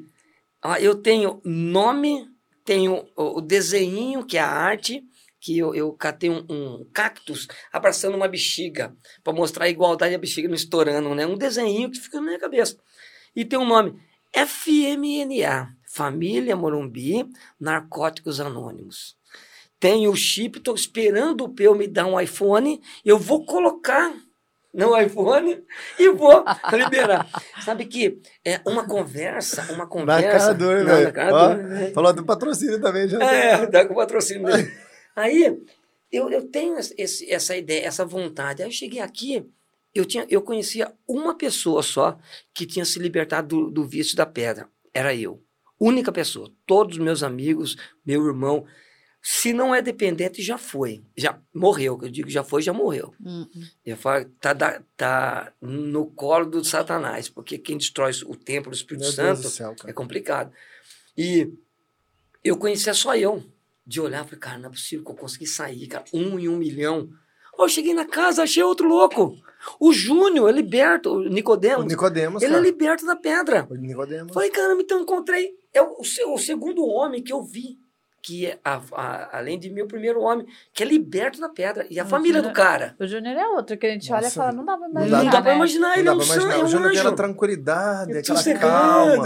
Se falar que o mundo vai acabar agora, ele tá tranquilo. Pensa num cara que fumou uma carriola de pedra, pastor. Ele, viu, eu me lembro, nós internamos ele algumas vezes, hum. e eu me lembro da última vez que ele falou assim, que ele ficou um tempo na, na, na, na clínica, daí ele voltou sentamos, a igreja não era ainda de, dessa forma, a igreja era menor, reduzida, a gente sentou lá na frente, perto do altar. Eu me recordo que ele falou assim, pastor, é, caiu minha ficha. Ele falou assim, por favor, me dá essa oportunidade, né? Fala pra Sheila que eu... E eu disse pra Sheila, falei, Sheila, é você que vai viver com ele. Eu me lembro até dessas palavras, assim, ó, até quando, né, ele vai ter que provar, uma hora ele vai ter que provar. E desde aquele dia, Leandrinho, desde Nossa. aquele dia, eu lembro até hoje, a gente tava sentado ali na frente, eu me recordo que ele saiu assim e falou assim, ó, e eu vou provar, vou dar muita alegria para vocês. Ele disse essa palavra, eu me recordo perfeitamente. Ele falou assim, vocês vão, não vão se arrepender de ter dado essa oportunidade para mim. E o, o Júnior, gente, hoje é um baita de empresário, um cara que mudou Nossa. a vida dele. Um e cara o coração que, do Eu ia falar agora, um coração perdoador, cara. Um cara que perdoa, um cara que abraça. Cara, de verdade, é, realmente é uma, uma, uma expressão. Você e ele são uma expressão. É, quando mesmo. Jesus entra, é isso que acontece. É isso que acontece, transforma inteiro. A pastor senhor falou de clínica de recuperação. Eu nunca fui numa clínica de recuperação. Quando eu encontrei Jesus, foi aquele negócio que eu falei para a senhora. É, é tiro e queda, bateu, pegou é, eu, eu, me, eu costumo me, é, me comparar com a história de Paulo. Caiu, ficou cego, levantou, tá vendo? É Jesus para a vida inteira. É. Para a vida inteira. E esse negócio de clínica, eu fui, sempre fui meio avesso, porque eu nunca gostei de prender, eu, prender. E eu, tinha, eu tenho uma máxima assim, a clínica, ela tira você da droga. Tira você da droga, te afasta no lugar é, remédio e um monte de coisinha que dá para você, você afasta da droga, você. Mas quem tira a droga de você é Jesus Cristo. Jesus Cristo. Jesus Cristo. É. Eu, eu nunca fui para clínica, mas um dia eu caí nessa bifurcação que o senhor falou que o Júnior caiu contigo aí. É, é ali, ou você entende que você está completamente drogado e sai disso aí, claro que com apoio de família, apoio de, da mulher, da mãe, do pai, de quem tiver para apoiar. Eu lembro que quando eu aceitei Jesus Cristo, foi, eu, eu tava. Já fazia umas 70 horas que eu tava drogando, mas 70. Aí eu voltei. Aí, continuando a história, é, para não ficar sem pé, sem cabeça. Em Santos, é, lá na aí eu tava em Santos, na praia, e arrumei a garaginha do meu tio. Arrumei a garaginha do meu tio lá, tá morando lá. E eu lembro que assim, eu não tinha, eu já não estava trabalhando mais. Então, o, o, o, o, dependente químico ele tem uma vantagem quando ele tem um lugar para uso. Tem um lugar para uso. Então, ele tem um mocó dele lá. Então, eu tendo o meu lugarzinho para uso, quem vinha na minha casa trazia droga. Então, eu nem saía de casa. Eu nem saía para comprar e nem tinha é, dinheiro para isso. Mas eu, eu dava o ambiente para uso e usava com eles. Então, cada um que ia lá e usava, usava, usava 24 horas, 24 por 48.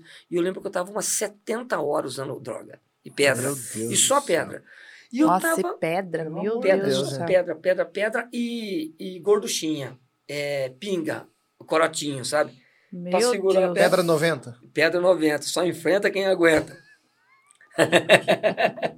E eu tomando isso aí e, e, e, uma hora eu fiquei assim, sem ninguém em casa. Naquele minuto o Espírito Santo falou comigo, olha só, o Espírito Santo falar com um vaso que é moído, moído, moído, moído, moído. Ele falou, cara, levanta daí e vai andar um pouco, cara. Manda minha moto fazia um, um monte de tempo que estava parada.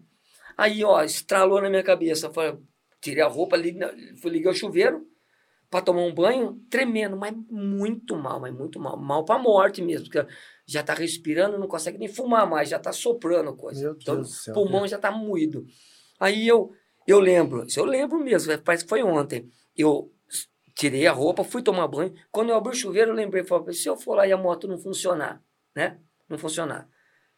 Liguei a moto, aí saí do banheiro, igual Adão, subi na moto, Subi na moto, molhado, que já tinha entrado, já tinha entrado no banheiro, já tinha entrado no chuveiro, sem luz, chuveiro frio, cara. Nossa, meu Deus do céu, que situação esquisita. Subi na moto, a moto tava no pezinho. E tá, ligando a moto, e a moto não ligava, não ligava, e eu molhado, nu, de cima da moto. A moto ligou, ligou. Eu falei, ah, beleza, deu umas aceleradas nele, eu fui sair saí pro lado errado do pezinho. A moto caiu e caiu comigo embaixo. Caiu com a minha perna, quer dizer, um homem com 40 quilos, eu fiquei muito Nossa. mais magro com aquelas imagens. Um homem com 40 quilos, molhado, a moto funcionando, nu, sem poder chamar alguém. Ai, que vergonha. Socorro, salva eu! a situação, situação que eu quero Falei, Deus! Foi ali que Deus, Deus me arrumou uma casinha até da moto em cima de mim para falar, cara, alguém tá orando por você. Alguém tá, tá, tá intercedendo, porque não é possível que ninguém mata o homem. E eu ali consegui empurrar a moto. E a moto desligou. Eu empurrei a moto, tomei banho, me troquei com as roupas que estavam por ali mesmo. Abri o portão, ligou a moto de novo e saí andando para para a cidade de São Vicente. E eu lembro que eu passei numa, numa praça, você passa das bandeiras, onde o Santos, há muito tempo atrás, há né? Muito, muito tempo comemorava tempo os títulos Sim. mundiais dele, mas muito tempo. Meu muito. pai deve saber, meu pai é Santista. É. Ô, seu Carlos, um beijo. E aí eu fui nessa praça e estava tendo um evento do Valdomiro Santiago. O nessa homem do praça. chapelão. O homem do chapelão. Sério? Lotado. Lotado o, o ambiente. E eu, de motoca, desesperado para fazer alguma coisa com a minha vida. Eu precisava, o Espírito Santo falou comigo, me deu mais uma oportunidade, eu com aquele negócio na cabeça. E eu lembro que eu estava passando na orla da praia, assim, bem no calçadão, com a, moto, com a moto, e o menino me falou assim, Jesus tem uma obra na sua vida. Jesus te ama, tem uma obra na sua vida. Cara, eu vi a cara dele, eu vi o menino. E na hora eu já botei o pezinho, eu olhei para trás para perguntar que obra que era, cadê o menino? Agora ficou na minha cabeça, ou eu fumei demais e achei que vi, ou eu ouvi mesmo e o, o cara era um anjinho, um anjinho de asinho e sumiu, ou eu estava alucinado. Eu sei que aquilo me fez parar a moto. E eu vi aquela aglomeração, achei que fosse balada, né? uma pedição de dinheiro danada. Meu Deus! Meu Deus! Vamos aplaudir de pé! Aí eu fui, eu fui em direção àquela, àquela multidão, multidão, e um dos pastores falou comigo, mas falou comigo, pastor. Falou: Deus te deu uma oportunidade de estar aqui. Pegue tudo que você tem aí e volte para sua casa. Volte para sua casa. Falei: será que é para minha casa no Mocó? Ou é na minha casa lá em Piracicaba? Que aí a gente já não sabia mais de é. o que estava acontecendo nada. Não aceitei Jesus ali. Aceitei Jesus na, na, naquele evento ali que era na praça. Mas aceitou assim, meio. Eu tinha droga lá em casa ainda. Falei, então eu chego lá, uso, depois eu aceito de novo. Aqui, como muita gente faz aqui.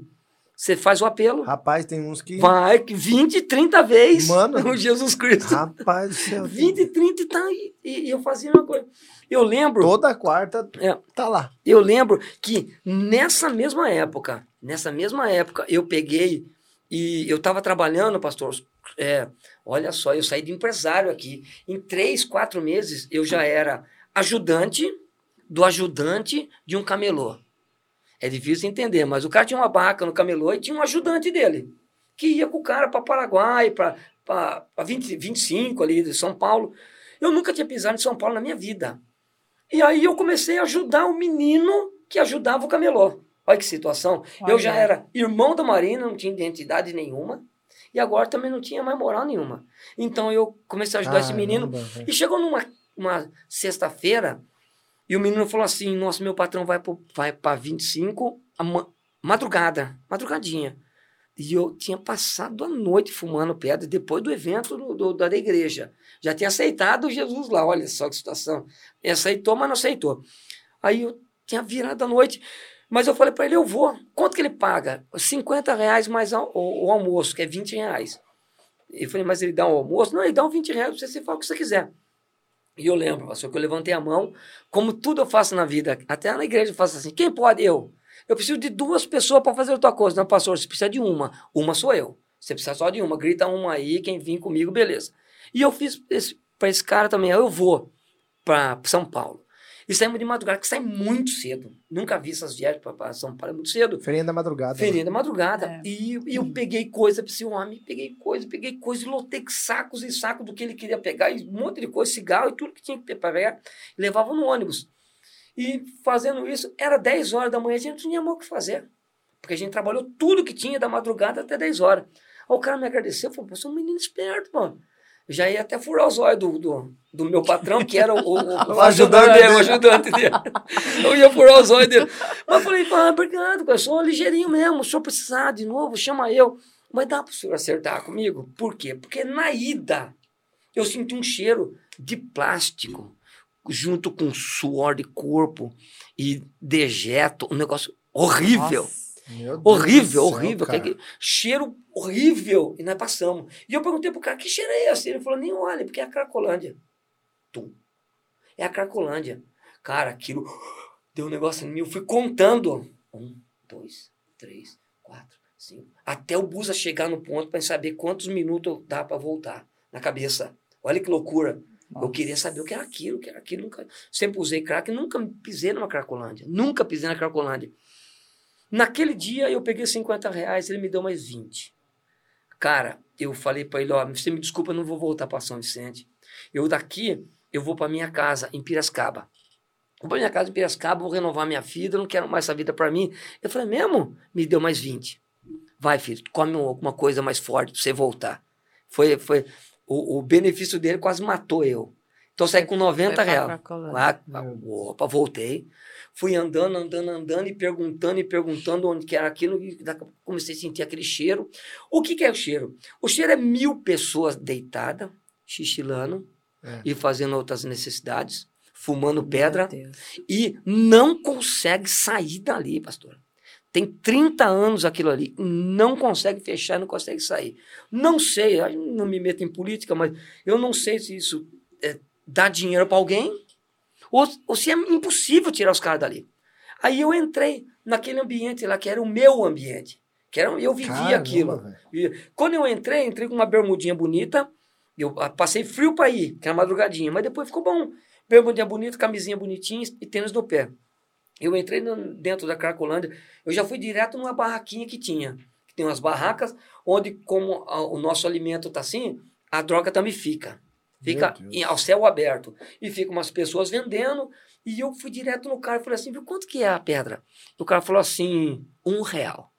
Eu pagava cinco. Em qualquer lugar estava cinco.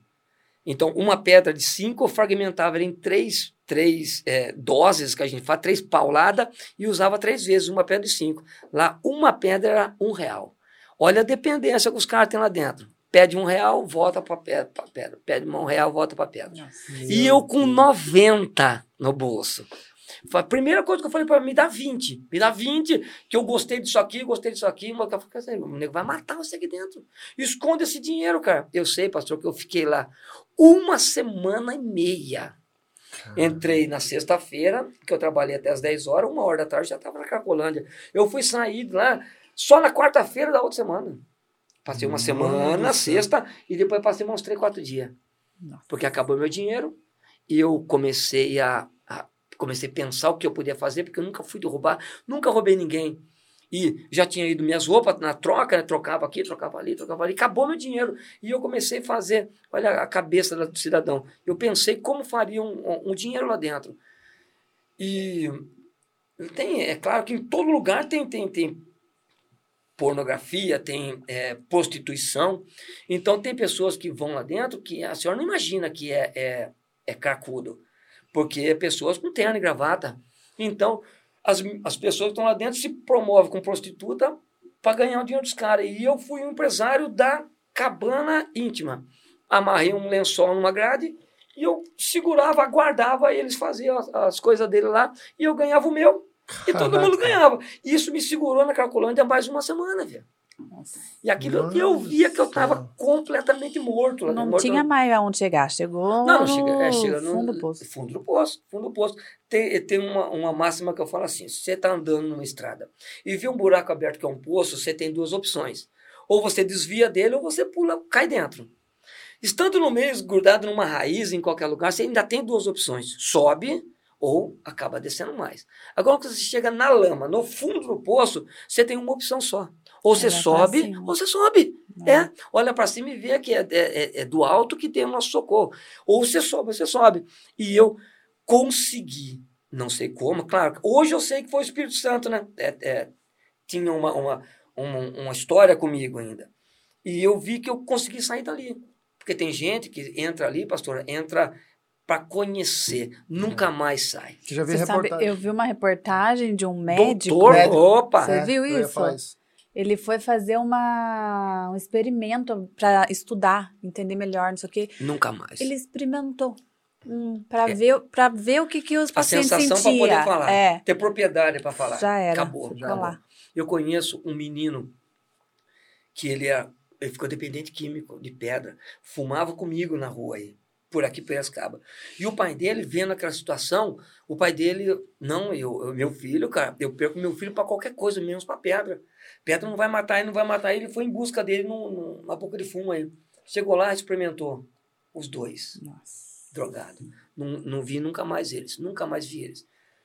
Impressão que dá que nem Piracicaba tá. Isso eu sei, não se brinca, não. Não se brinca, não se experimenta, não se experimenta. e, e não, não, se faz propaganda disso Meu aí. Deus do céu, cara. Eu sei que eu consegui sair da Cracolândia, mentindo que eu ia para Piracicaba, sem dinheiro, sem nada. Cheguei no, na, na rodoviária, pedi pelo amor de Deus, todo sujo, todo sujo. Pelo amor de Deus, para me levar embora para casa, porque a minha moto estava lá em Santos. A assistência social me botou no ônibus todo mal cheiroso, imagina só. Então, constrangimento. constrangimento, constrangimento. Mas ainda estava bem. Eu tinha saído dali. Tudo feio, mas tinha saído. Cheguei em casa, peguei a moto e foi onde eu encontrei Jesus Cristo.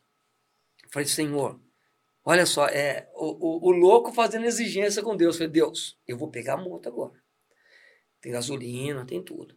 Aí minha irmã me deu um dinheiro ainda. Eu falei, cara, eu vou embora para casa. Se eu chegar lá, em casa, e meu filho não, não, não quer sair na mão comigo, a minha mulher não me rejeitar de uma forma ruim, tal e coisa, eu nunca mais saio do caminho do Senhor. Nunca mais. Essa foi a minha confissão de fé, né? Eu, é, é o meu aceitar de verdade. Porque, pastor, pode estar uma multidão, você aceita Jesus lá, no coração você não aceitou. Eu sozinho naquela casa, sozinho, completamente sozinho, eu aceitei Jesus dessa forma. Ou aceita ou morre também. Peguei a moto, já vestido vestido, peguei o documento e vim embora para Piracicaba. E eu demorei acho que umas seis horas para chegar aqui. Seis, sete horas, pô, é duas horas e meia, meu. Eu fui em uma hora e quarenta e cinco, demorei umas sete horas para chegar aqui pensando, meu Deus, vou chegar lá e vou ver a Elisângela, encarar ela depois do acontecido, tudo esquisito, já fazia muito tempo que a gente estava separado, nem se falava mais. E cheguei, eu, eu lembro que quando eu cheguei, eu, a gente tinha uma, uma caminhonete S10, quando eu cheguei na rua de casa, eu vi a Elisângela lavando a caminhonete. Aí eu fui chegando, chegando, chegando, chegando. E na minha cabeça, assim, pô, se ela não zoar, é, é Deus querendo falar comigo mesmo. É tipo aquele botar um algodãozinho, se não molhar, e se molhar, aqueles, eu vou fazendo, vou fazendo questão com Deus. A Elisângela me olhou e falou, você tá magrelinho, né? Eu falei, não, eu tô, tô recuperado agora, sou de Jesus Cristo. Eu tinha aceitado Jesus, mas não tinha dado prova nenhuma disso ainda, né? Aí no meu coração, sim. Eu completamente aceito Jesus, mas não tinha dado prova nenhuma para ninguém. Aí a primeira palavra que ela falou assim: os seus meninos estão lá dentro. E eu acho que eles estão com saudade de você. Aí pai deixei a moto ali. Eu lembro que eu entrei lá, dei um abraço nas crianças. Da visão ficou meio ressabiado comigo, com razão, né? 18 anos já. E a gente tinha, há meses atrás, tinha se pegado lindo. Mas voltei com toda a vergonha possível. Que eu cheguei lá, eu lembro que eu dormi dormi acho que uns, uns três dias dormindo, cansado daquilo e revigorado com o Espírito Santo, mas sem não provei nada para ninguém ainda. Quando eu acordei, a primeira coisa que eles anjos falou para mim, falou assim, toma um banho, pega suas coisas e mete a cara daqui. Ô, Senhor. Cara, a gente não tinha combinado, né? Uma cabeça do louco. Eu ia chegar lá e ia já deitar aqueles anjos, ela é minha mulher, para não, não existe isso. Se, se ela falar que existiu, é, é ela está enganando ela e eu porque ficamos quatro meses é, unidos mas e separados. separados. É. Fiz todo tipo, mas todo tipo de exame, pastor, todo tipo de exame. Deus me livrou até disso. Nunca tive nenhuma doença que, que, que uh, contaminasse Elisângela, nada, nada, nada, mesmo assim, nós ficamos separados dentro de uma casa. Fiquei com a minha mãe, ela foi para um acampamento evangélico, eu tomei conta da casa, e foi voltando, voltando devagarzinho. Daqui a pouco eu estava dormindo no quarto do meu filho. E Elisângela dormindo lá. E até que chegou um dia que, poxa, o, o, ela deve ter pensado, pô, puta cara linda, né? Reformada, malandro, eu vou catar. E aí catou. Voltamos de uma forma é, linda. Voltamos de uma forma maravilhosa. E só para falar o poder de Jesus Cristo, ele me transformou da água para o vinho. A gente vê em foto e falando assim, parece que vê uma história Meu de novo Deus. na cabeça, um negócio louco, louco, louco, louco. Restituiu tudo que a gente perdeu, que perdemos bem pouco, porque a Elisângela, como falei no começo, ela é uma pessoa segura. Então, perdemos bem pouco materialmente.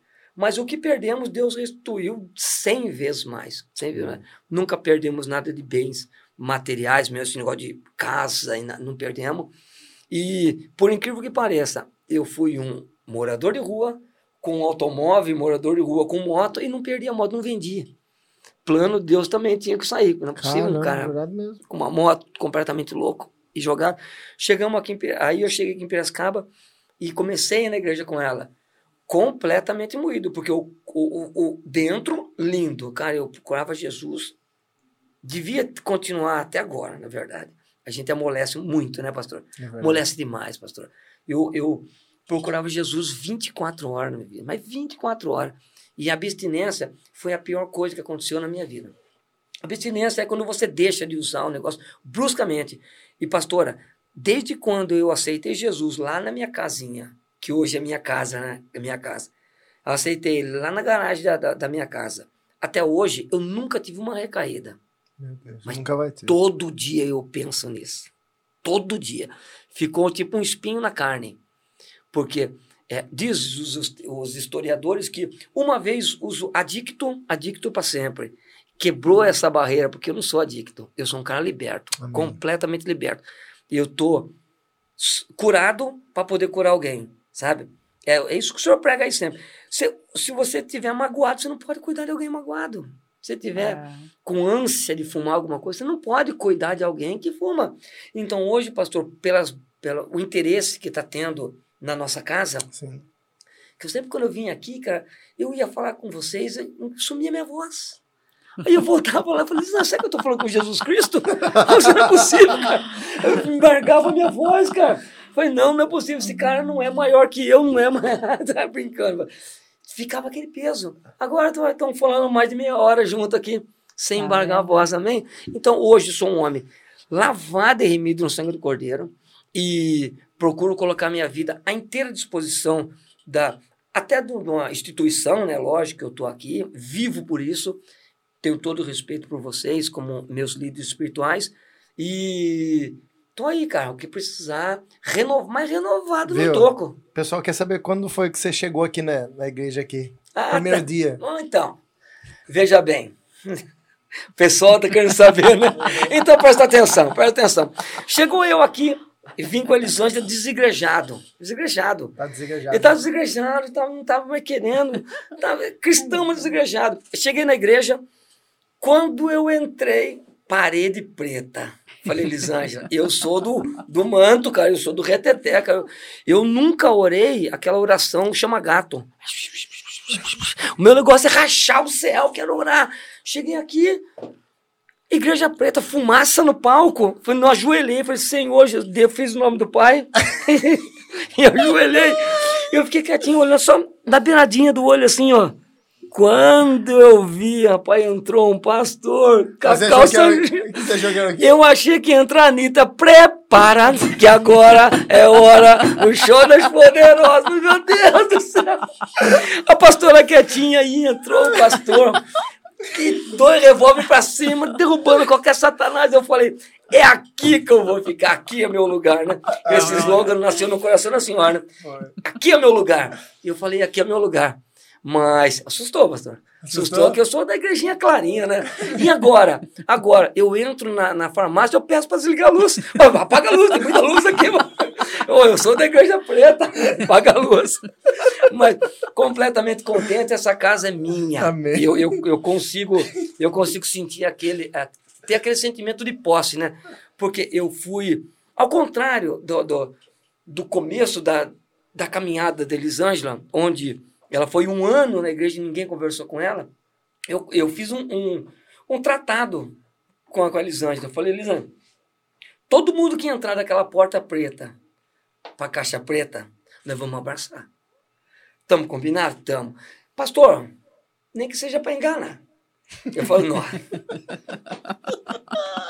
Ah, meu Deus. Eu falo que nós não temos um grupo de, de diaconato, é um ministério diaconal, né?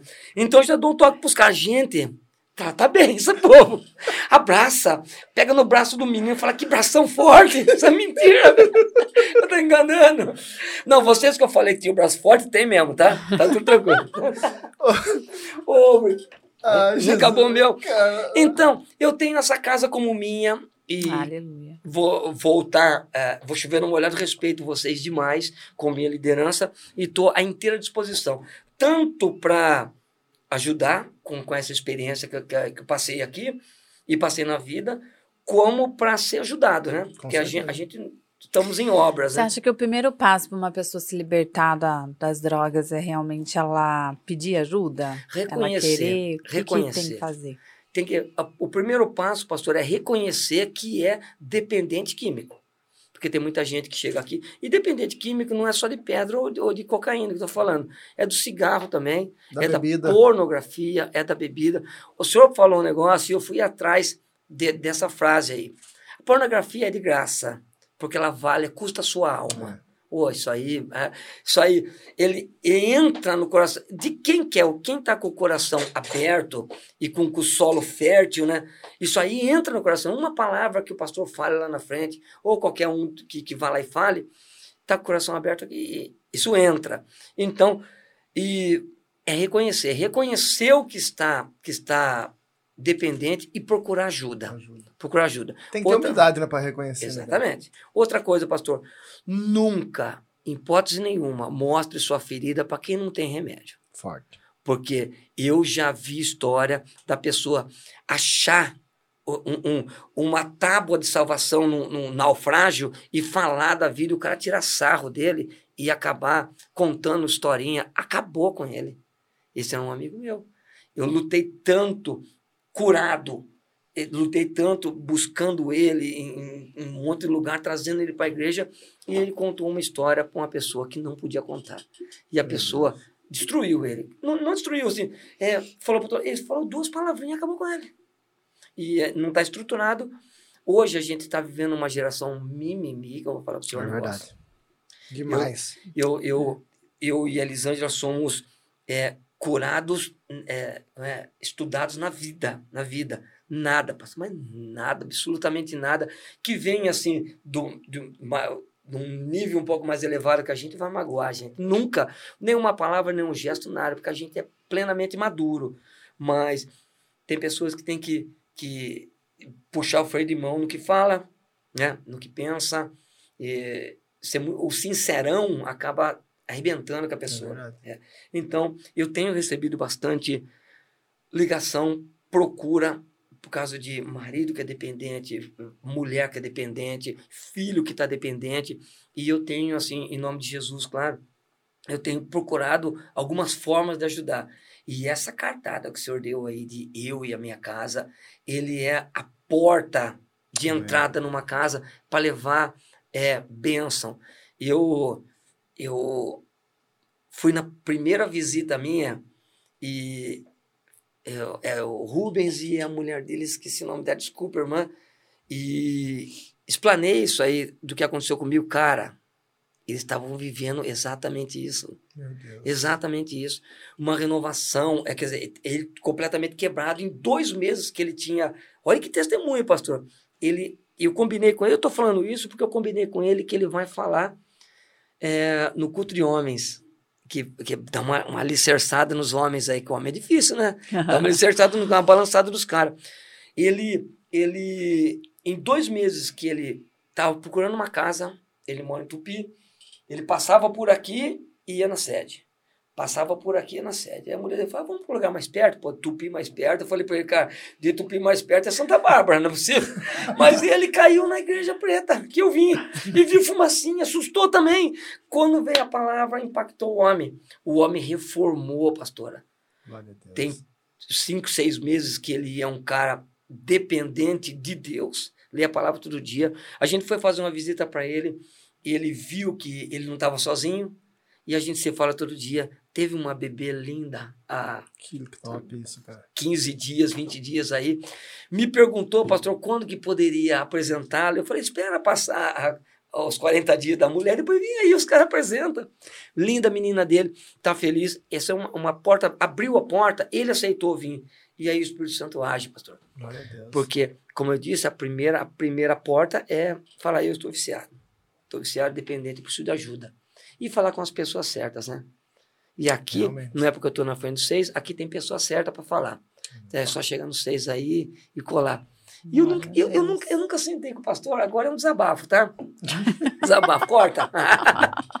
eu, eu pensei, pensei que essa casa é. Olha, eu ia falar, tinha mais ordem. Oh, meu Deus, você tem muita ordem. Muita. Eu pensei pensei que eu ia chegar aqui, sentar com o pastor e eu e minha família. O pastor muito centrado, de, de terno. Eu falei, pastor, eu sou Leandrinho, tal coisa, venho de tal lugar. E tô aqui querendo preencher um quadro de membro seu. Que nada, meu. Eu cheguei aí, ele falou, daí, toca aí, papai, tamo junto, daqui a pouco eu tô Daqui a pouco tô no podcast, velho. Não, não deu nada. Cara, foi tudo tão rápido. Eu sempre falo pro pastor César em off. Tão pouco tempo que eu conheço vocês, cara. Pouco tempo, mas parece que foi um bilhão de anos. Bilhão de anos. De, tanto, de tamanha gratidão que eu tenho para essa é casa. Aquela máxima que a gente sempre usa, né? Deus lhe une pessoas, lhe une propósito. Amém. É, e hoje a, a, sua vida, a vida dali, né, da sua casa aqui, ela tem feito, né, cumprir propósito, porque vocês têm sido instrumento. Amém. Vocês alcançam pessoas, por exemplo, é, se eu falar de um problema com uma pessoa que passou por isso, eu estou falando daquilo que eu ouvi de alguém. Aprendeu. Aquilo que eu aprendi. Agora, você viveu isso. Exato. Você tem propriedade. Você tem como dizer para alguém que hoje está vivendo um momento de droga, passando por uma dependência, e como você disse, não é só a questão da droga, qualquer dependência, Exato. você tem como chegar nela, você tem bagagem. E tem, pra, tem como mostrar que tem uma saída. Tem uma saída, é, exatamente. Há uma possibilidade, né? exatamente. né? Porque realmente, Satanás ele vai fechando, Satanás ele vai. E se você não tem aquele encontro com Cristo, por mais que você possa relutar, Leandro, duas coisas fundamentais que a gente observa nesse impacto do, que Deus fez na sua vida. Primeiro, a oração da sua família. Meu Deus. Cara, é a oração intercessória, você que é pai, você que é mãe, você que é filho, você que tem alguém que está passando por um momento de dependência química, preste muita atenção. Nunca desista dessa pessoa. Continue orando. Continue orando. Uma hora o Espírito Santo vai fazer a obra na vida dela. E segunda coisa, por mais que é, foi muito superficial aquele, aquele, aquela ida, aquele culto, aquele dia lá na, na, na praça, Sim aquele momento também foi marcante. Porque se hoje você está comentando isso, isso daí, de uma forma, Deus quebrou algumas barreiras, algumas, algumas barreiras espirituais, alguns demônios que estavam travando aquela situação, eles perderam a força. E foi aonde o Espírito Santo fez essa boa obra que ele está fazendo, ainda está fazendo na sua vida. E é, e é, lindo ver isso, cara. Nossa, eu fico, eu fico encantado, porque olhando para sua vida, Leandro, a gente vê essa alegria, né, né, pastor? A gente vê esse, esse coração seu não dá pra assimilar, cara. Quem era o Sandrinho.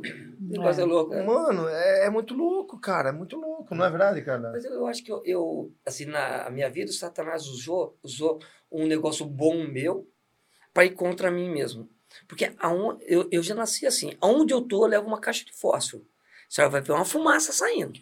Vou, vou, vou tacar fogo em alguma é coisa. É sanguíneo, né? Eu, eu, eu, eu, eu, costumo dizer que eu não sou nem sanguíneo, eu sou hemorrágico. o bagulho é louco mesmo, o bagulho é louco. Então, eu, eu levo uma caixinha de foto, eu taco fogo onde eu vou. Porque eu tenho a, a tal da máxima da minha família. Se a gente chegar no lugar e o lugar não mudou o ambiente, espiritualmente, o erro não está no lugar, o erro está em mim.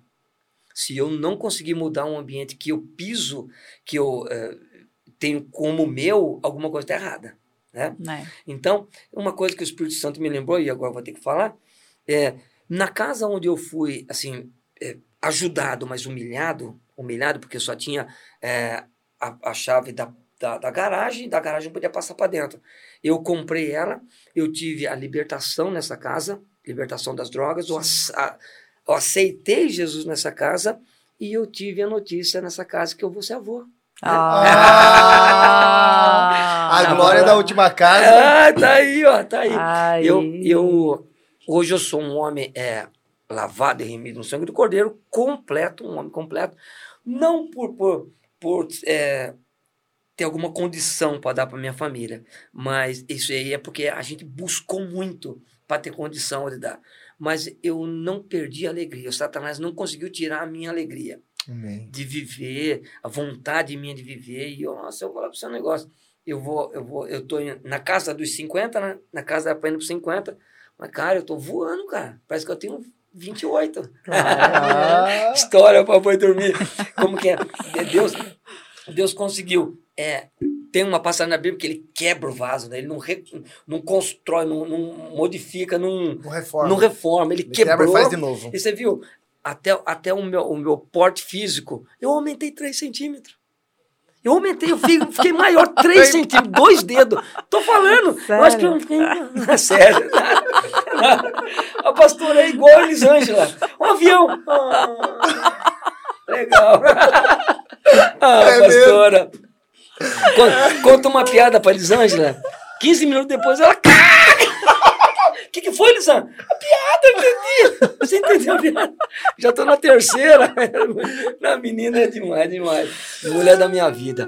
E é isso aí, pastor. Eu tô à inteira disposição. Aquele negócio do projeto é, FMNA, isso aí Legal, hein? tá no meu coração mesmo. Vamos conversar. Isso, porque de alguma forma encontrei outros doidos aqui dentro também.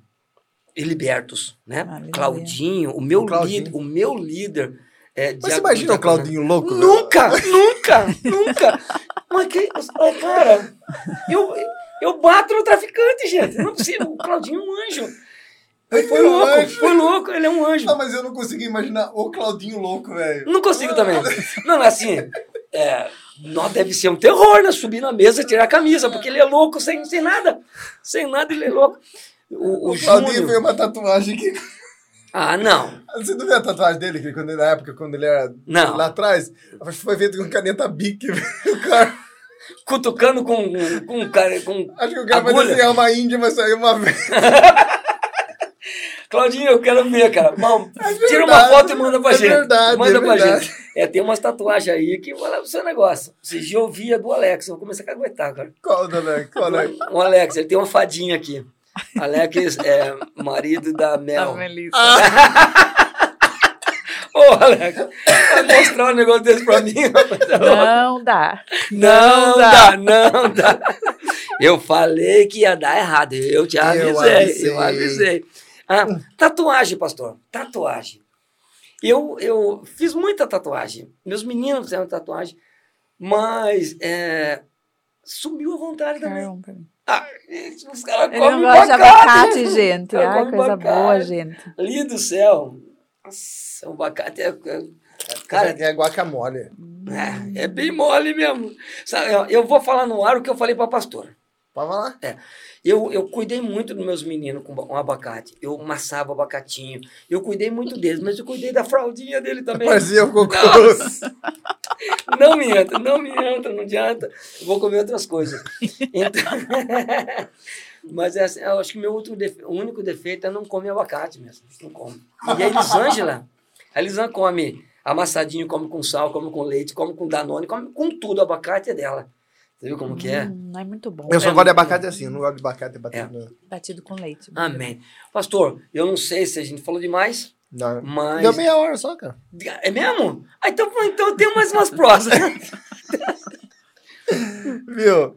Ai, ai, deixa eu ver. Tem Não, pergunta tem aí? Umas, umas colocações aqui bem bacanas, ó. É, Mano, eu quero ver se eu tocar bateria, velho. nome Não, nunca. de Jesus, Ó. que verei meu irmão, um novo homem. Em nome de Jesus. Louvado seja, louvado seja Deus, louvado seja Deus. Ao Evandro, meu Deus, não sabia de nada dos detalhes. Estou emocionado aqui em casa por saber que Deus ainda é Deus. Deus, Evandrão é, é nosso. Vai testemunho tremendo. Maravilhoso, abençoado conteúdo de hoje. Olha, cara, eu, deu, deu ibope ele, Leandrinho. Trazer você mais vezes aqui. Né, meu Deus do céu. Traz a Elisângela pra você ver. É ela cagueta. Ó, a Vânia deixou o cigarro também. Louvado seja Deus. Ah, pastora, o, o cigarro, o cigarro é, é, é um dos vícios mais difíceis de, de largar. É, né? Por quê? Ele se torna um amigo todas as horas. Se você tá triste, você fuma um cigarrinho. Se você tá contente, você fuma um cigarro também. Tenso, você fuma um cigarro. Tranquilo, você fuma um cigarro. Então, não, não tem um momento da sua vida que você... Então, cigarro é danado.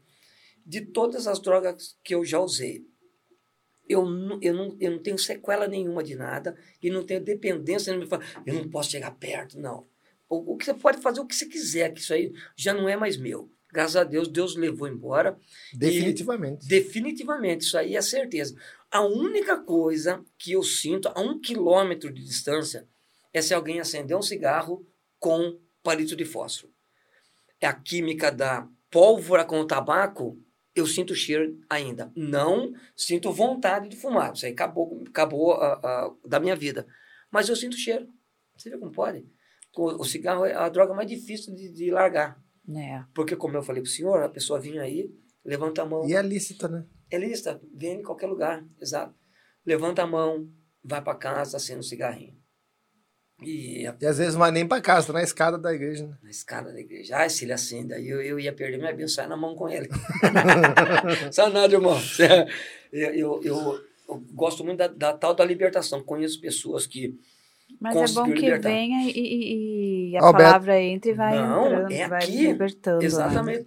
Eu, oh, o Carlos, que parece que é seu irmão lá. Ah, seu gêmeo. Falou que tem uma tatuagem de bailarina. Ele é a tua bailarina. Cara, a mulher dele é traíra demais, cara. É, nossa, eu vi um vídeo lá que ele tá dançando cara, canetinha. Para, para. Gente né? Ela não mostrou pra ninguém, mostrou pra mim. Acabou que acabei com ele na igreja. Aguentei tudo. Hum. O que mais? E tem uma fotinha sua também, pastor. Ah, aquela o montagem manto. do corintiano. É montagem. É montagem. É onde que é montagem, pai? Lembrei é a montagem, foi o Rodrigo Bortolazzi que fez isso aí. Rodrigo Bortolazzi que Ele fez. Ele sabe até quem é a pessoa. Ó, tô perguntando aqui, quanto tempo faz que você está limpo? Eu tô limpo é, 10 anos já. 10 anos.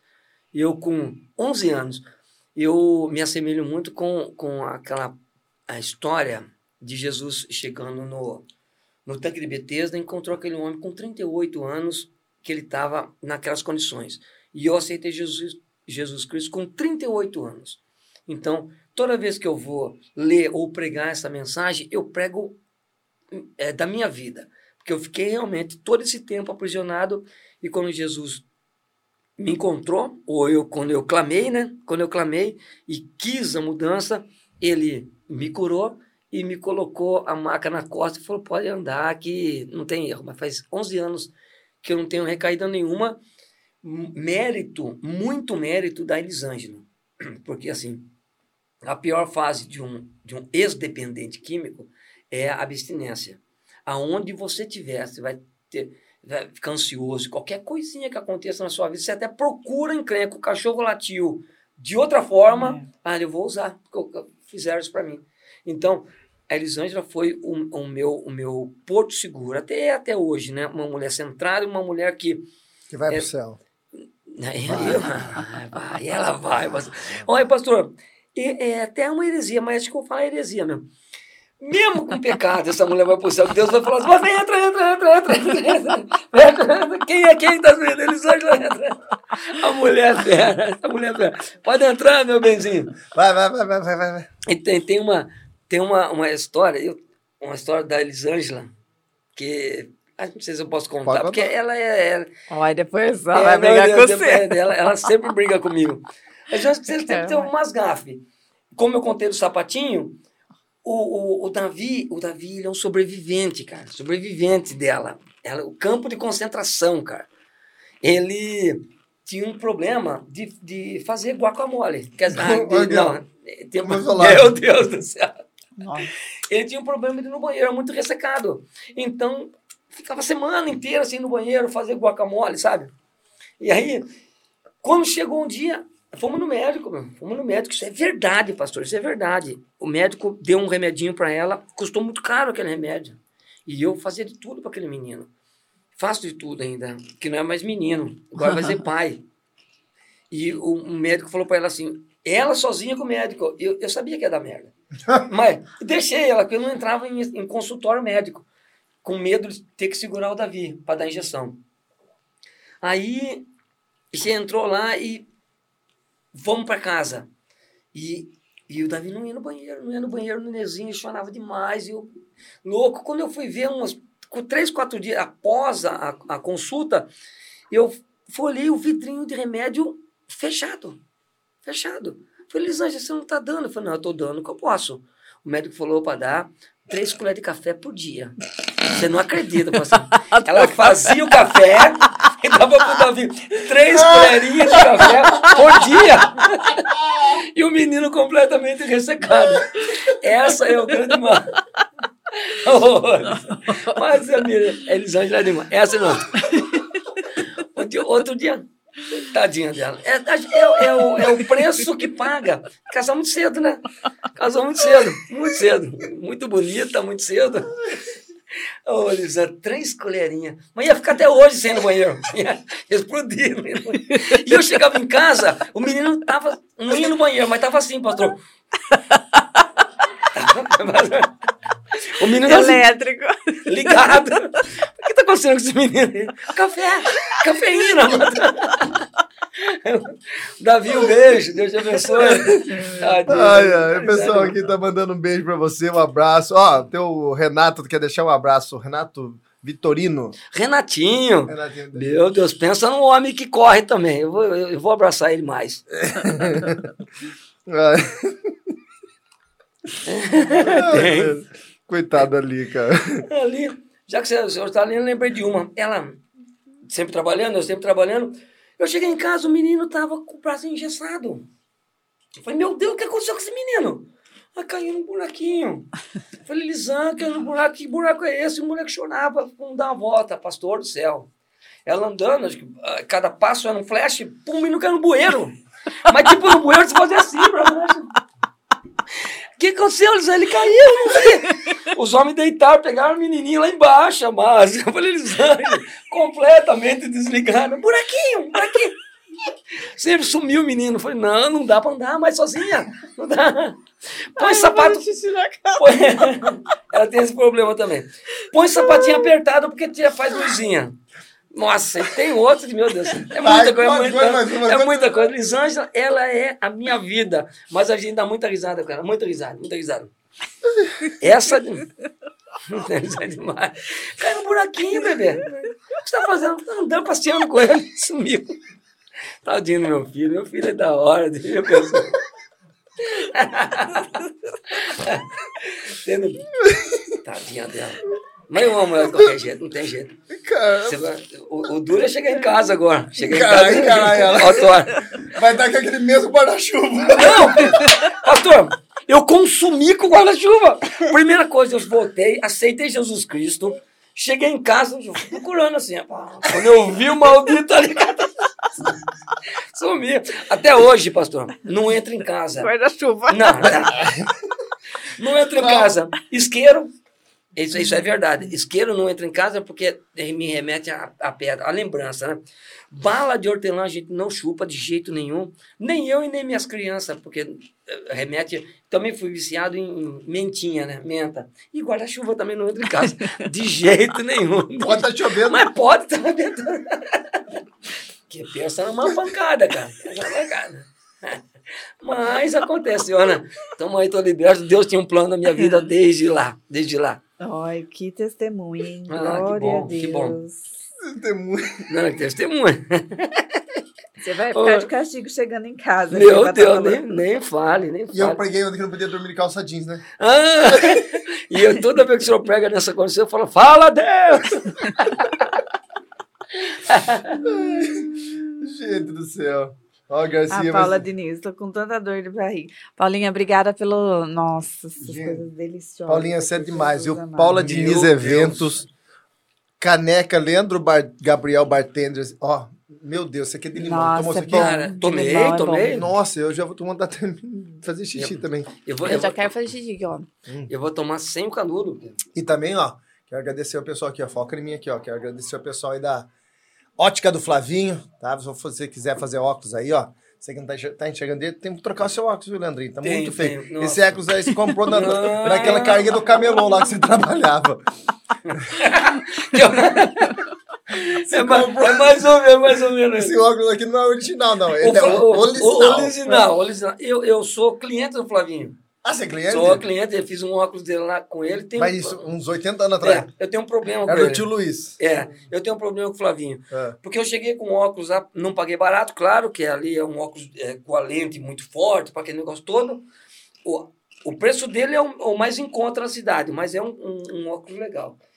Quando eu cheguei na igreja, ele falou assim, o seu é exclusivo. Exclusividade. Cheguei na igreja, tinha 12 com a mesma, com a mesma coisa. eu, Juninho, o pastor Silas, tá todo, Todo mundo, mundo. que é atendido por ele. Era bem exclusivo, era só dos pastores, mas meu Deus do Os caras fazendo uma campanha pra você, ó. É, Leandrinho toca a bateria. Ah, nunca! Ó, então eu vou, vou lançar um desafio. Quem suportar eu tocando bateria e o pastor César cantando, meia hora. Oh, meu Deus do céu, fica surdo. Olha, a live. Tem live vezes que eu vou ouvir a live e falo, meu, Meu Deus, Deus, por que você tá isso, cantando cara? junto, Meu. gente? Sabe o? Eu, eu, eu digo que eu- Não tem necessidade. Eu, eu falo assim, tem o, o, o, o, o ré, o ré, o mil, o senhor não tem dom, né? O senhor vai, vai em todos. Vai em... É o ré maior, o ré menor. Gente, vamos é o terminar essa live O aqui. remédio, o remédio. Mas eu gosto. E e aquela história lá, quando você, você foi querer dar um recado pra mim, tava eu, a pastora Carla e o pastor Lucas Gomes. Como que é? Som, som, som. Cara, eu, Pastor Lucas, eu amo o senhor de paixão, mas aquela que o senhor taca aqui. Vem comigo, vem comigo, vem comigo, vem comigo. Eu amo ele pra cá. Então, eu estava diácono, né, atencioso, acabou o culto, campanha de 12 dias, aquilo estava fervendo essa igreja, eu precisava dar um recado urgente para o meu pastor César, urgente.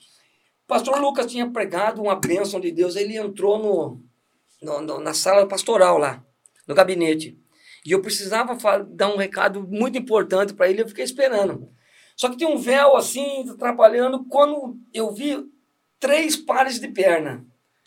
Eu fiquei meio confuso, confesso que eu não, não sabia quem era. Pastora de calça leg preta, pastor César com aquela calça chupada e o pastor Lucas. Sapato social sem meia, sapatão, mas uma perninha fininha. Fiquei meio pã, com quem eu falo, com quem eu falo. Só fui entender quando vi as pernas igualzinho, igualzinho, igualzinho, igualzinho. Pastor Lucas, eu te amo. Viu? É, mas E você não veio falar nada não, você tá Eu- tacando umas calcinhas, umas camisas mais apertadinhas. É, é, é. É costume, né? A minha mãe fala que pega a feição do pai, não pega a feição. Mas é, eu, eu tenho que confessar, eu, eu apertei todas as minhas calças. Ah lá. Verdade mesmo? Todas, apertei todas. Mas fica tão feio, pastor. Fica tão feio. Cara, eu sou curtinho de perna. Imagina a perninha fina, parece calça de boneco. Cara, se pegar, pegar as bonecas. Eu, eu desisti. Perdi umas cinco. Que eu mandei apertar e mandei cortar, né? Agora tô campanha, calça mais larga. Não, eu, eu agora que isso. Você Tô, tá estilosão, tô né? malhando perna, pai. Tô É. malhando perna. Você tá fazendo academia? Tô fazendo academia todas as seis horas da manhã. Seis horas da manhã, velho. Seis horas. Mas num friozão assim. Vai. Hoje não foi, né? Ah, Hoje não foi segunda-feira, semiferiado, né? Então não foi. Semiferiado. semiferiado. Tava meio lengo-lengo hoje. Não pude entrar em alguns condomínios para fazer serviço. Oi. Não que eu queria também, não que eu tava querendo.